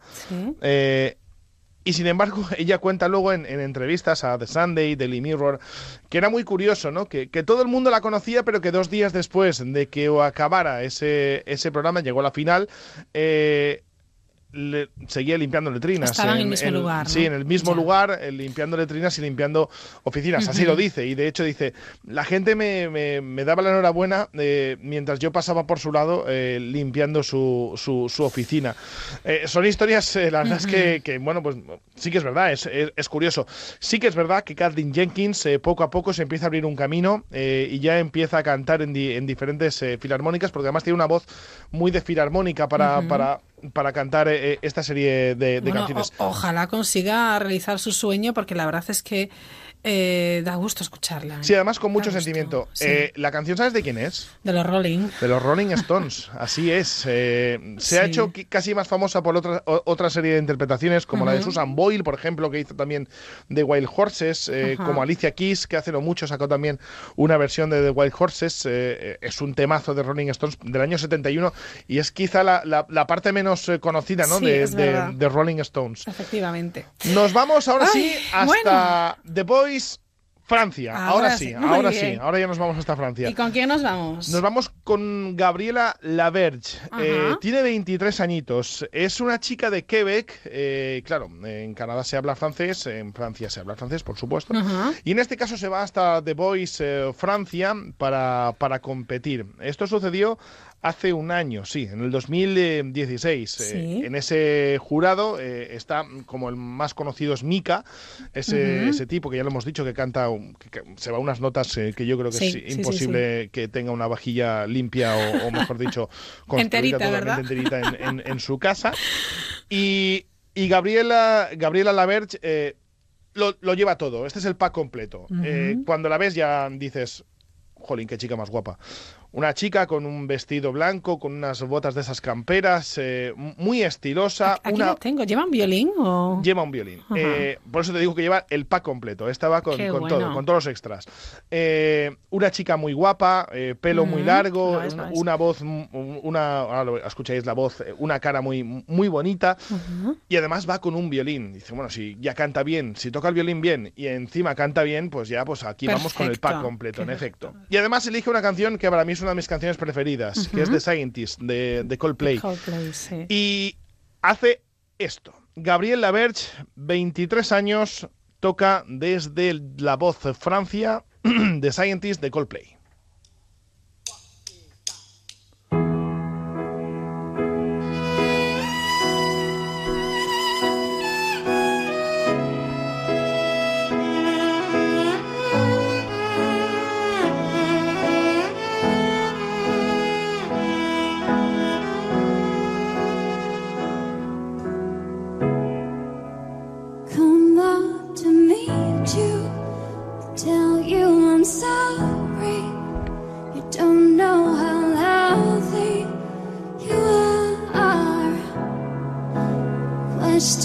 of.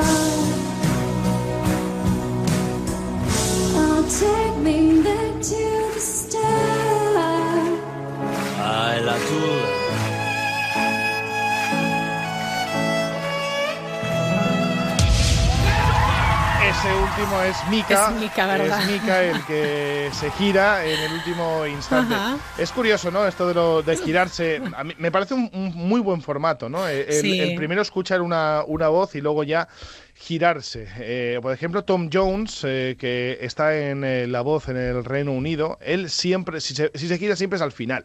Porque dice que él, él prefiere escuchar la voz sin ningún tipo de, de, de otras cosas, de, de la, de la imagen, no, no, no.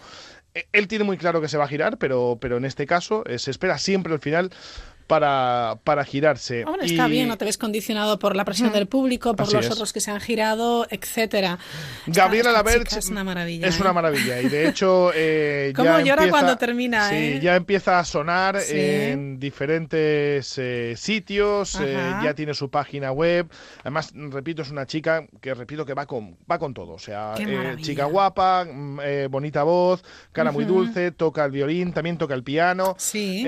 Y Mika se está encargando de, de llevarla a, a los sitios y de hecho ya en Canadá, en, en su país de, de origen, ya es bastante conocida y ha dado diferentes conciertos y tiene durante todo el verano una, un tour por, por, todo, por toda Canadá y ya empieza a ser alguien eh, conocido. Repito, no es necesario llegar a estos sitios y, y- y romper el mundo, sino que a veces también pues... eh, que esta oportunidad Ujú. que te da un programa eh, que le podrá gustar más o menos a la gente, pues hace que, que le den una nueva oportunidad o una oportunidad a, a ciertas personas para dedicarse a lo que quieren.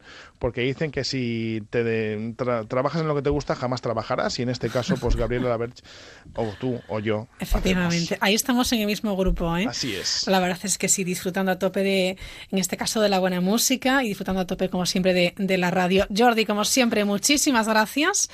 Eh, feliz noche y buen fin de. Igualmente, a Un todos. beso grande. Adiós.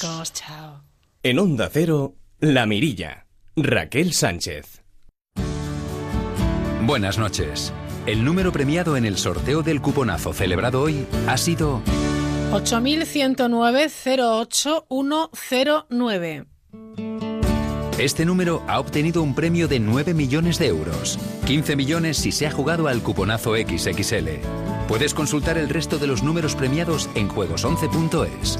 Mañana tienes una nueva oportunidad con el sueldazo del fin de semana. Recuerda que el 15 de agosto se celebra el sorteo extra de verano de la 11, con un premio de 20 millones de euros y 20 premios de 100.000 euros. Quedan pocos días. Cómpralo ya. Oye, amor, he llamado a Securitas Direct para que nos pongan esta tarde una alarma. ¿Y eso? Pues porque acuérdate del año pasado cuando robaron a varios vecinos mientras estábamos de vacaciones y nosotros sin saber si también nos habían robado. Este verano quiero unas vacaciones tranquilitas. Este verano protege tu hogar con la alarma de Securitas Direct con detección anticipada. Llama ahora al 945 45 45 o calcula online en securitasdirect.es.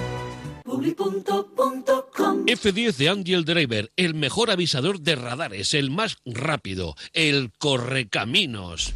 Véalo en... Basado en las vidas. ¿Sois enfermeras? y en Melilla os necesitan. De un grupo de mujeres que hicieron historia. Han renunciado ustedes a sus familias y a sus compromisos para venir aquí. Y ahora toca ser fuertes. Tiempos de guerra. Estreno muy pronto en Antena 3. Series a 3 media. Oye, amor, he llamado a Securitas Direct para que nos pongan esta tarde una alarma. ¿Y eso? Pues porque acuérdate del año pasado cuando robaron a varios vecinos mientras estábamos de vacaciones y nosotros sin saber si también nos habían robado. Este verano quiero unas vacaciones tranquilitas. Este verano protege tu hogar con la alarma de Securitas Direct con detección anticipada. Llama ahora al 945 45 45 o calcula online en securitasdirect.es. La Mirilla. Onda Cero.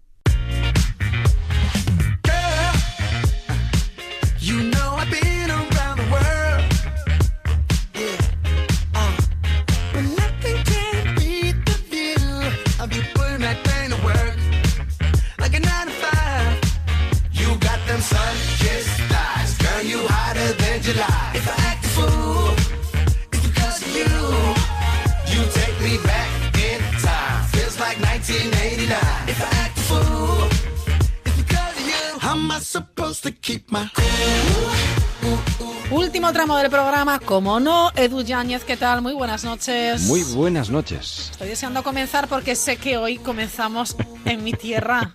¿Por qué será? Será. Pues comenzamos en tu tierra porque estáis a punto de vivir, si no lo estáis viviendo ya, que yo creo que ya lo estáis viviendo, uno de los mayores festivales de cultura urbana del planeta. Y esto va a sonar.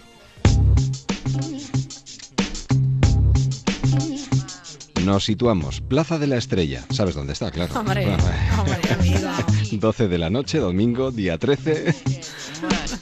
Siete notas, siete colores. Bueno, este fondo musical nos sirve para recordar que esta edición, eh, para la organización, es algo impresionante. Eh, se espera la llegada de más de 160.000 visitantes, rompiendo así todos los récords registrados hasta la fecha. El festival además no se limita solo a las prácticas deportivas, hay hasta batalla de gallos.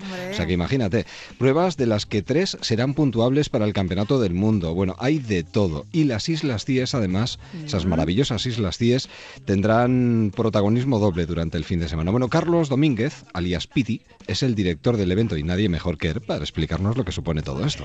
Bueno, sí, realmente la programación es muy extensa porque contemplamos desde deporte a música, arte, breakdance, o sea, hay diferentes elementos entre deporte y cultura urbana que afortunadamente todos conviven entre sí y bueno, es un poco esta sensación de, del joven urbano actual, ¿no? Que tiene pues unas inquietudes unas aficiones pues muy unidas a lo que es este tipo de deportes, cultura, arte, música, eh, con la cual estamos muy muy optimistas, ¿no? Porque es la edición más internacional, la convocatoria de deportistas internacionales es, ha sido, bueno, pues nos ha sorprendido a todos porque vienen campeones del mundo, vienen a un nivel especialmente deportivo muy alto, pero esto no, no significa un stop y parar, ¿no? O sea, ya desde hace meses ya tenemos reuniones para 2018 donde integraremos un nuevo deporte y no, no podemos pararnos aquí, sino ver hacia el futuro y seguir mejorando, dotando de nueva programación y avanzando. Y como decía aquel, ¿más? ¿Y se puede ofrecer Eso más? digo yo, no veas tú cómo está la ciudad. Bueno, Tenemos bueno. eh, Vigo, eh, eh, me encanta el ambiente que hay, mucho chaval con su skate. Bueno, es fantástico, Claro. ¿eh? Porque hoteles llenos, terrazas Claro, llenas, un ambientazo, ¿eh? Pero no me extraña, es que fíjate lo que nos decía acerca de los deportes de este año. Si es que hay disciplina. Bueno, escucha, escucha. Bueno, entre toda la programación, eh, digamos que lo que es la parte de las copas del mundo, especialmente la de skate, que bueno, la convocatoria de deportistas este año, hay, creo recordar que veíamos antes de 22 nacionalidades y seguramente habrá alguna nueva que aparece de última hora. Eh, va a haber muchísimo nivel en la parte de skate. Aquí el, hay dos campeonatos que son la modalidad de rampa y la modalidad de calle. Y bueno, veremos un gran nivel. Y luego también el campeonato femenino de skate, que cada año nos sorprenden más las chicas con el nivel. O sea, hoy en día hay mucho nivel en skate. La mujer está siendo muy participativa y par- participa pues ya eh, que en cada campeonato hay más participación femenina y con un gran nivel. Luego, por otro lado, está el FMB World Tour de Deer Jam, ¿no? Esto para los no entendidos se trata de unos saltos con bici de montaña en tierra. Y aquí hemos tenido la suerte que desde la Asociación Internacional nos han subido el nivel y nos han puesto el nivel de puntuación para los deportistas al máximo nivel. es un espectáculo, Sí, un sí, sí, tiene que serlo, tiene que o serlo. Marisquiño en Vigo, fantástico. Es como para salir corriendo. Bueno, de Vigo, ¿qué te parece si nos vamos a Jerez de la Frontera? No está mal, ¿eh? Hombre, yo creo que está muy bien. Además, es, es una alternativa, yo creo que muy interesante, porque estrellas de la música y de la cocina se dan la mano durante cinco noches de ensueño entre soleras de Jerez. Cielos de Parras, patios señoriales y bellos edificios históricos que conforman el complejo bodeguero de González Vías. Una experiencia sensorial múltiple que combina cultura, vino, gastronomía y tradición. Beatriz Vergara es directora de Enoturismo de González Vías. Así nos lo explica. Y bueno, ayer inauguramos el festival con Gregory Kunde, que ofreció un magnífico recital en una primera parte de sus mejores áreas de lírica y luego de las grandes canciones de Broadway, eh, que fue un recital maravilloso, como tú bien dices, en un entorno muy bonito, porque fue en los jardines de Villa Victorina y, que se accede a través de unas bodegas centenarias donde paseas y el aroma a vino es maravilloso y por unas calles emparradas dentro de la misma bodega, o sea que el entorno en sí pues es muy bonito. El festival es un festival que lo que implica es una experiencia muy singular relacionada con la música, la cultura, los vinos y la alta gastronomía. Yo creo que hay que estar ahí para entenderlo, la verdad. Y a esto le añadimos música como esta. Fíjate tú. ¿Por Ay, qué? Que te Lo pones en plan guateque. Claro, porque es que hoy eh, actúan el dúo dinámico. Ella nos lo cuenta. Pues sí, porque hemos querido hacer este año una oferta musical para todos los gustos y para todos los públicos y efectivamente este año, este, hoy le toca el, el día al dúo dinámico que cantará en el patio de la tonelería, otro de los escenarios muy singulares porque es donde nosotros hacemos toda la reparación de botas, que es como se le llama a las barricas en Jerez, botas de roble americano donde se crían los vinos de Jerez. Y luego continuaremos el día 12 con Poveda, porque a Jerez no se puede ir uno sin haber escuchado flamenco y qué mejor de la mano de uno de los grandes del flamenco como es Miguel Poveda. El 13 volveremos a los jardines de Villa Victorina con Bárbara Hendricks, que trae un repertorio maravilloso de jazz, blues, espirituales y gospel, siendo una consagradísima soprano internacional, pero que trae este de repertorio tan tan especial para ella porque sus comienzos fueron en la música gospel de la mano de su padre. Y por último, el día 14, pues continuaremos con uno de los grandes del pop internacional, aunque español, como es Miguel Bosé. Así que en el plano musical, pues un poquito para todos los gustos y, y para todas las edades y para todos. Y tú dirás, ¿qué le falta a esto? Pues, Gastronomía. eh, pues mira, escucha. Ayer contamos con Oscar Velasco de Sanceloni, que eh, elaboró una cena maravillosa de la que pudieron disfrutar unos comensales fantásticos. Oscar tiene dos estrellas Michelin. Hoy le va a tocar el, el turno a Ricardo Sanz de Kabuki con una estrella Michelin. Mañana David García del Corral de la Morería. Y el último día, el día 14, le toca a Mario Sandoval del restaurante Coque con dos estrellas Michelin. Mm, me estoy relamiendo ya. Hombre, amigo, no es para menos. Qué maravilla, ¿eh? Buen marco, buen sonido, buena gastronomía, lo tenemos, lo tenemos todo, lo tenemos todo. Bueno, seguimos nuestro recorrido. ¿A dónde nos llevas? Pues vamos a ver a dónde podemos ir. Esto es un órgano. Claro. Un pero órgano, órgano, porque vamos a hablar del Festival de Órgano Ibérico de Palencia. Otra de esas citas destacadas de la programación cultural del verano que incluye 22 conciertos que recorren el patrimonio cultural y musical. 18 localidades. Este año, además, como novedad, se han incorporado dos nuevas localidades, Villa Mediana y Torremormojón. Ángeles Armisen es la presidenta de la Diputación de Palencia. Nos habla de ello. volvemos a unar lo que es nuestro patrimonio artístico y histórico con nuestro patrimonio musical, como es el órgano ibérico. En este caso, eh, quedan de todo el programa que hemos tenido, quedan seis actuaciones a partir de mañana día 12 hasta el día 18 en seis municipios importantes de la Tierra de Campos y siempre con concertistas de órgano de primer nivel. Hemos tenido 21 conciertos en 17 localidades diferentes donde no solo van a poder escuchar los maravillosos conciertos, sino que lo van a hacer en auténticas catedrales y joyas del patrimonio histórico-artístico. Yo diría que el día 16 en Fuentes de Nava, que también es una auténtica joya, no solo su iglesia, sino todo el entorno, y que pertenece a lo que nosotros llamamos tierras del Renacimiento, pues quien, quien, quien se quiera acercar a esta localidad para disfrutar de un concierto de órgano ibérico, pero además de todo ese entorno histórico, ceremonial y artístico, que a muy pocos kilómetros podría incluso disfrutar de una exposición Alonso Berruguete, nacido en Paredes de Nava. A muy pocos kilómetros de ese concierto hay una exposición sobre los orígenes de Alonso Berruguete. Bueno, vamos con el coche, vemos esas grandes iglesias y no somos conscientes de lo que encierran en su interior. ¿eh? Qué maravilla. Bueno. Una gozada, ¿eh? Tenemos un patrimonio increíble. Bueno, pues más patrimonio todavía. Fíjate tú eh, que nos podemos acercar también al Festival de Teatro Alternativo de Hurones de Castroponce, una localidad que tiene 115 personas censadas.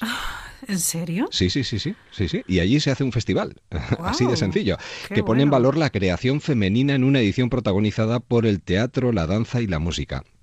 Un festival de teatro alternativo, eso sí, en Valladolid, que se prolonga hasta el día 20. Fíjate lo que dice Ale Rodríguez, que es su director, porque a mí esto del leitmotiv del festival me gusta mucho. El leitmotiv es exilio en lo bello. ¿Qué significa esto? Escucha. Bueno, eh, propongo, propongo no exiliarse, no por un momento, también eh, eh, es, es- exiliarse aquí, que se venga la gente a esta zona, ¿no?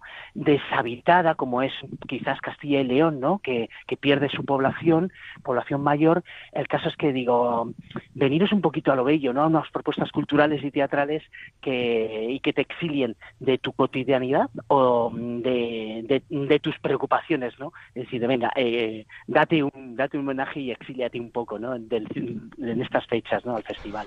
No digas que no es curioso. Hombre, me Pues encanta. nos exiliamos en un pueblecito pequeño y ¿qué nos encontramos? Pues recomendaciones como esta.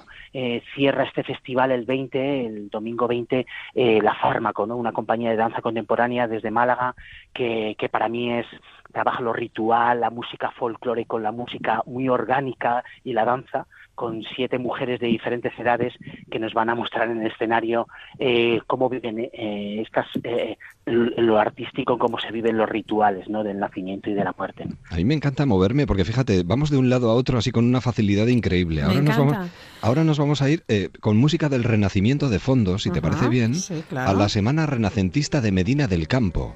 Que es algo curiosísimo. Mira, David Muriel es su coordinador, que sea él mismo el que lo explique, porque esto, vamos, eh, en sus palabras suena mucho mejor. Todo listo para iniciar la sexta edición de la, de la Semana Renacentista, de la Semana Grande de, de Medina del Campo, que dará comienzo con un espectáculo de videomapping por todo lo alto en la fachada principal de la Colegiata de San Antolín, en la Plaza Mayor de la Hispanidad, el próximo lunes 14 de agosto a las 11 de la noche y que terminará con la celebración de la Feria Imperiales y Comuneros entre el jueves eh, 17 y el domingo 20 de agosto en, en el centro histórico y comercial de la Villa de las Ferias y en el entorno de su, de su castillo de la Mota. Y además, lo bueno de todo esto es que participa muchísima gente. Escucha, escucha. Pues prácticamente 200 actividades programadas que van a concentrarse fundamentalmente en ese fin de semana, en ese espacio entre el 17 y el 20 de agosto, con la celebración de un total de una veintena de desfiles y recreaciones históricas que van a unir a 4.000 medinenses, 4.000 personas de la villa que se van a ambientar y participar como figurantes en estas recreaciones que tienen que ver con la historia y los personajes que vivían en la Villa de las Ferias en Medina del Campo entre los siglos XV y XVI. Bueno, yo tengo la sensación de que esto es como una especie de viaje en el tiempo. Eh, Lo estaba pensando yo ahora mismo. Digo, nos estamos, eh, eh, eh, bueno, pues evadiendo totalmente. Y me encanta porque, fíjate, a veces tenemos esa sensación de que solo tenemos eh, sol y playa en verano en nuestro país. Y fíjate tú, el interior, Castilla, lo que nos puede ofrecer, Pero lo que nos bueno, está ofreciendo. Es que es maravilloso. Verdaderas maravillas. La máquina del tiempo funciona. Mira, mira, mira. mira. Pues efectivamente, es un viaje en el tiempo que está acompañado además por un mercado de época con cerca de 300 paradas y que se distribuye en, espacios eh, muy interesantes, ¿no? ya que hablamos de, entornos monumentales como el propio Castillo de la Mota, las Reales Carnicerías, eh, la Plaza Mayor de la Hispanidad. La verdad es que son eh, calles y plazas donde se puede disfrutar eh, de, un, de un espectáculo pues muy participativo por un lado y lleno de, de actividades musicales, culturales, gastronómicas, turísticas, etcétera. El interior también existe. Y tanto que existe, hay que sacarle el máximo partido. Hombre, Fantástico, hombre, y tanto. Y fíjate, tanto en el interior como en el extremo, con cualquier esquina, podemos participar en un festival gratuito. El Festival de las Estrellas. Hombre, claro. Estamos en el mejor momento del año para vivir la lluvia de las Perseidas. Bueno, pues este momento tan maravilloso para observar las lluvias de las Perseidas es, eh, sobre todo, lo más recomendable la noche del 12 al 13 de agosto. Y a partir de la una y media de la madrugada, ¿vale? La luna puede dificultar un poquito la visión de una lluvia de estrellas en la que pueden caer más de un centenar de meteoros por hora. Y puestos a elegir para poder verlo y disfrutarlo, mira lo que te propongo. Un enclave maravilloso y la mejor compañía. Neila Campos es la presidenta de la agrupación astronómica cántabra, que se viene a llamar algo así como Astrocantabria. Fíjate lo que nos cuenta. Eh, bueno, vamos a hacer en colaboración con el Observatorio Astronómico de Cantabria, lo vamos a hacer allí en el observatorio, pues es una observación pública de las Perseidas, de la eh, lluvia de meteoros o de estrellas fugaces, ¿no? que la gente llama lágrimas de San Lorenzo. Son estos días ya, seguramente mm, eh, se han visto quizá ya pues ayer, anoche, y se verán también en los días sucesivos, porque es una lluvia que dura varias noches, pero el máximo se espera para la noche del, del sábado, de mañana sábado al domingo, así que estaremos allí en el observatorio a partir de las 11 de la noche, desde las 11 hasta la 1 de la madrugada, no hace falta inscribirse previamente ni nada, sino simplemente el que quiere ir por allí, el Observatorio Astronómico de Cantabria está, bueno, está en el extremo sur de Cantabria, casi casi ya frontera con, con Burgos, y, se va, bueno, pues por Poliente, subiendo por una localidad que se llama Rocamundo, y allí arriba está, en el páramo de la. Si alguien consulta nuestra web, eh, www.astrocantabria.es, allí encontrará toda la información de por dónde se llega y en dónde estamos y cómo, preparar, bueno, cómo prepararse. En ropa de abrigo, que está a mil metros de altitud y eso se Ah. nota. Y por lo demás, pues nada, esperemos tener una noche despejada y que tengamos suerte y veamos muchas estrellas fugaces. ¿Te apuntas? Hombre, qué maravilla, me encanta así porque, oye, eh, es que es tan chulo ver las, Sí, la, la lluvia de estrellas, las estrellas fugaces, A mí me encanta tumbarme en la hierba, mirar hacia Ujú. arriba y solo ver el cielo. Maravilloso. Uf. Y además lo vas a poder hacer porque no tienes programa, ¿no? No, mañana no. Mañana no toca. Así que... Perfecto. Buscaremos una buena campa. Eh, tengo una alternativa más. Venga, Venga, genial. va, vamos con ello. Va, va, va. Que seguro que esta te gusta mu- muchísimo además. Ya. Un dulce de verano. Qué bien. La verbena de la paloma. Ah, Del 5 al 15 de agosto, por cierto, el 15 de agosto es el Día de la Paloma. Un día además en el que los espectadores suelen ir al Gran Vía vestidos para la ocasión de chulapos, chulos y chulas. Sí, sí, sí, y con mantones de Manila. Es verdad, ¿eh?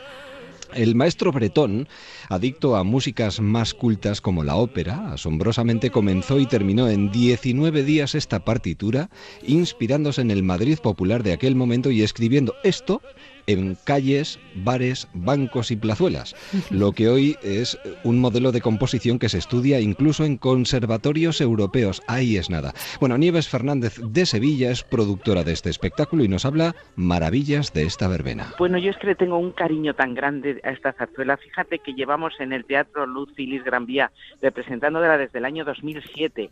Entonces le tengo un cariño tan grande que te puedo decir que es el conjunto de todo lo que a mí me, me fascina de esta zarzuela, pero sobre todo el saber cómo amaban los jóvenes de, de finales del siglo XIX, que es tan parecido o tan igual, por no decir a lo que hacen, a lo que hacemos hoy, que, que lo único que cambia, pues es el traje, es la manera de expresión, pero el amor y los celos es, es, eterno. O sea que si la verdad es que es un, es un dulce de verano, como tú has dicho antes, es un, una, una zarzuelita que de ajeno chico, nosotros la hemos, como te digo, la hemos ampliado un poquitín para darle al público dos horas de espectáculo y con, con unos números inéditos del maestro César Belda, que es un músico contemporáneo actual, un chico joven, para que luego digan que la zarzuela puede ser de mayores, no, un, un, un maestro que tiene mm, treinta y tantos años, 32 o 33, mm, un niño para mí, y que son dos números que cuando yo oí el primero dije, ¿de qué zarzuela es esto? Y me dijo, no, si esto lo he hecho yo. Con lo cual es muy meritorio poder ver esta zarzuela ampliada por este gran maestro que es el maestro César Belda. Pues nada, ahí está. en Soy el- muy fan de la zarzuela. Pues en el Gran Vía, ¿eh? Gran Vía, ese Genial, espacio de la luz genial. hasta el 15 y además vete con mantón de Manila, por favor. Hombre, fantástico. De chulapona. Totalmente. Bueno, pues feno- fenomenal. bien, ah, que sí, seguro, vamos. A mí cualquier cosilla que me ponga. Sí, la verdad es que eres muy resultona. Edu, lo dejamos. Disfruta mucho el fin de semana. Yo ahora voy a ver qué me queda del marisquiño para seguir disfrutando en Vigo.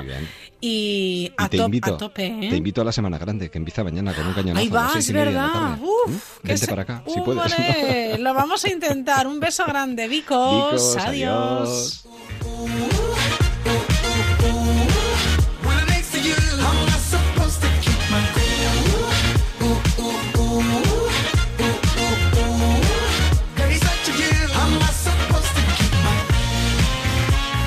Vamos eh, cerrando esta mirilla. Habrá, claro, un montón de, de actividades del ámbito cultural que se nos hayan quedado en el tintero, porque afortunadamente son muchas las, eh, bueno, pues las asociaciones, ayuntamientos que programan. La verdad es que actividades muy, eh, muy atractivas y, y muy completas. Si quieren hacernos llegar alguna de ellas para que las difundamos, pues nos mandan un correo electrónico la mirilla arroba onda cero punto es o también a través de nuestra cuenta de Twitter arroba la mirilla cero.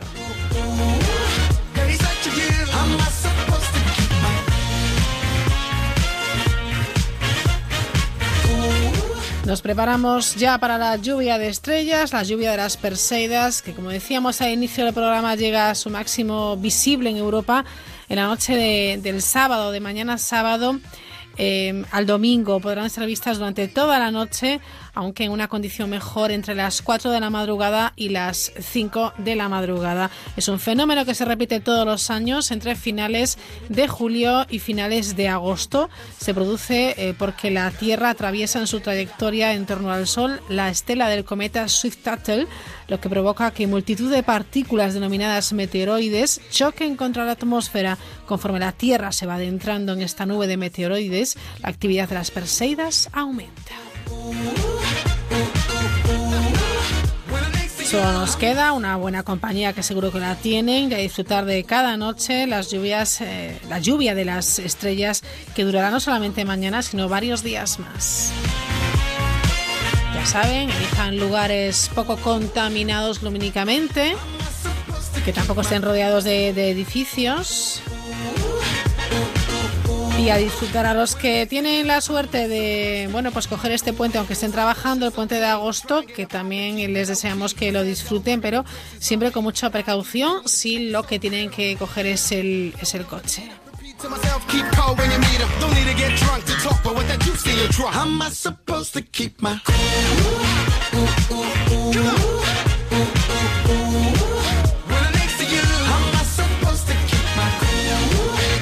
Ya que estamos con Marisquiño, que continúa en Vigo, y terminamos con un vigués.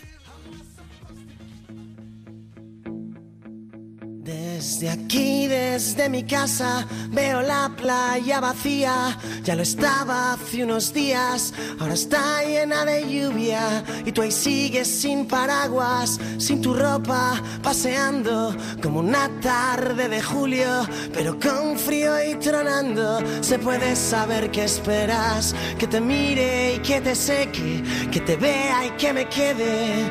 Tomando la luna juntos, la luna tú y yo a que pase algún cometa o baje un platillo volante.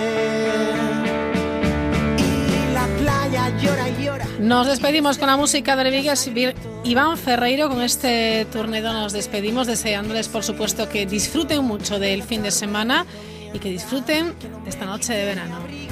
Que no esté ya más contigo y yo no puedo negarme, pues el tipo soy yo mismo. Estudié mientras dormías y aún repaso las lecciones una a una cada día. Yo no puedo aconsejarte, ya es muy duro lo que llevo. Dejemos que corra el aire y digámonos adiós. Suspirando por algo que no era cierto, me lo dicen en los bares. Es algo que llevas dentro, que no dejas que te quieran, solo quieres que te abracen y publicas que no tuve ni valor para quedarme. Yo rompí todas tus fotos, tú no dejas de llamarme. ¿Quién no tiene valor?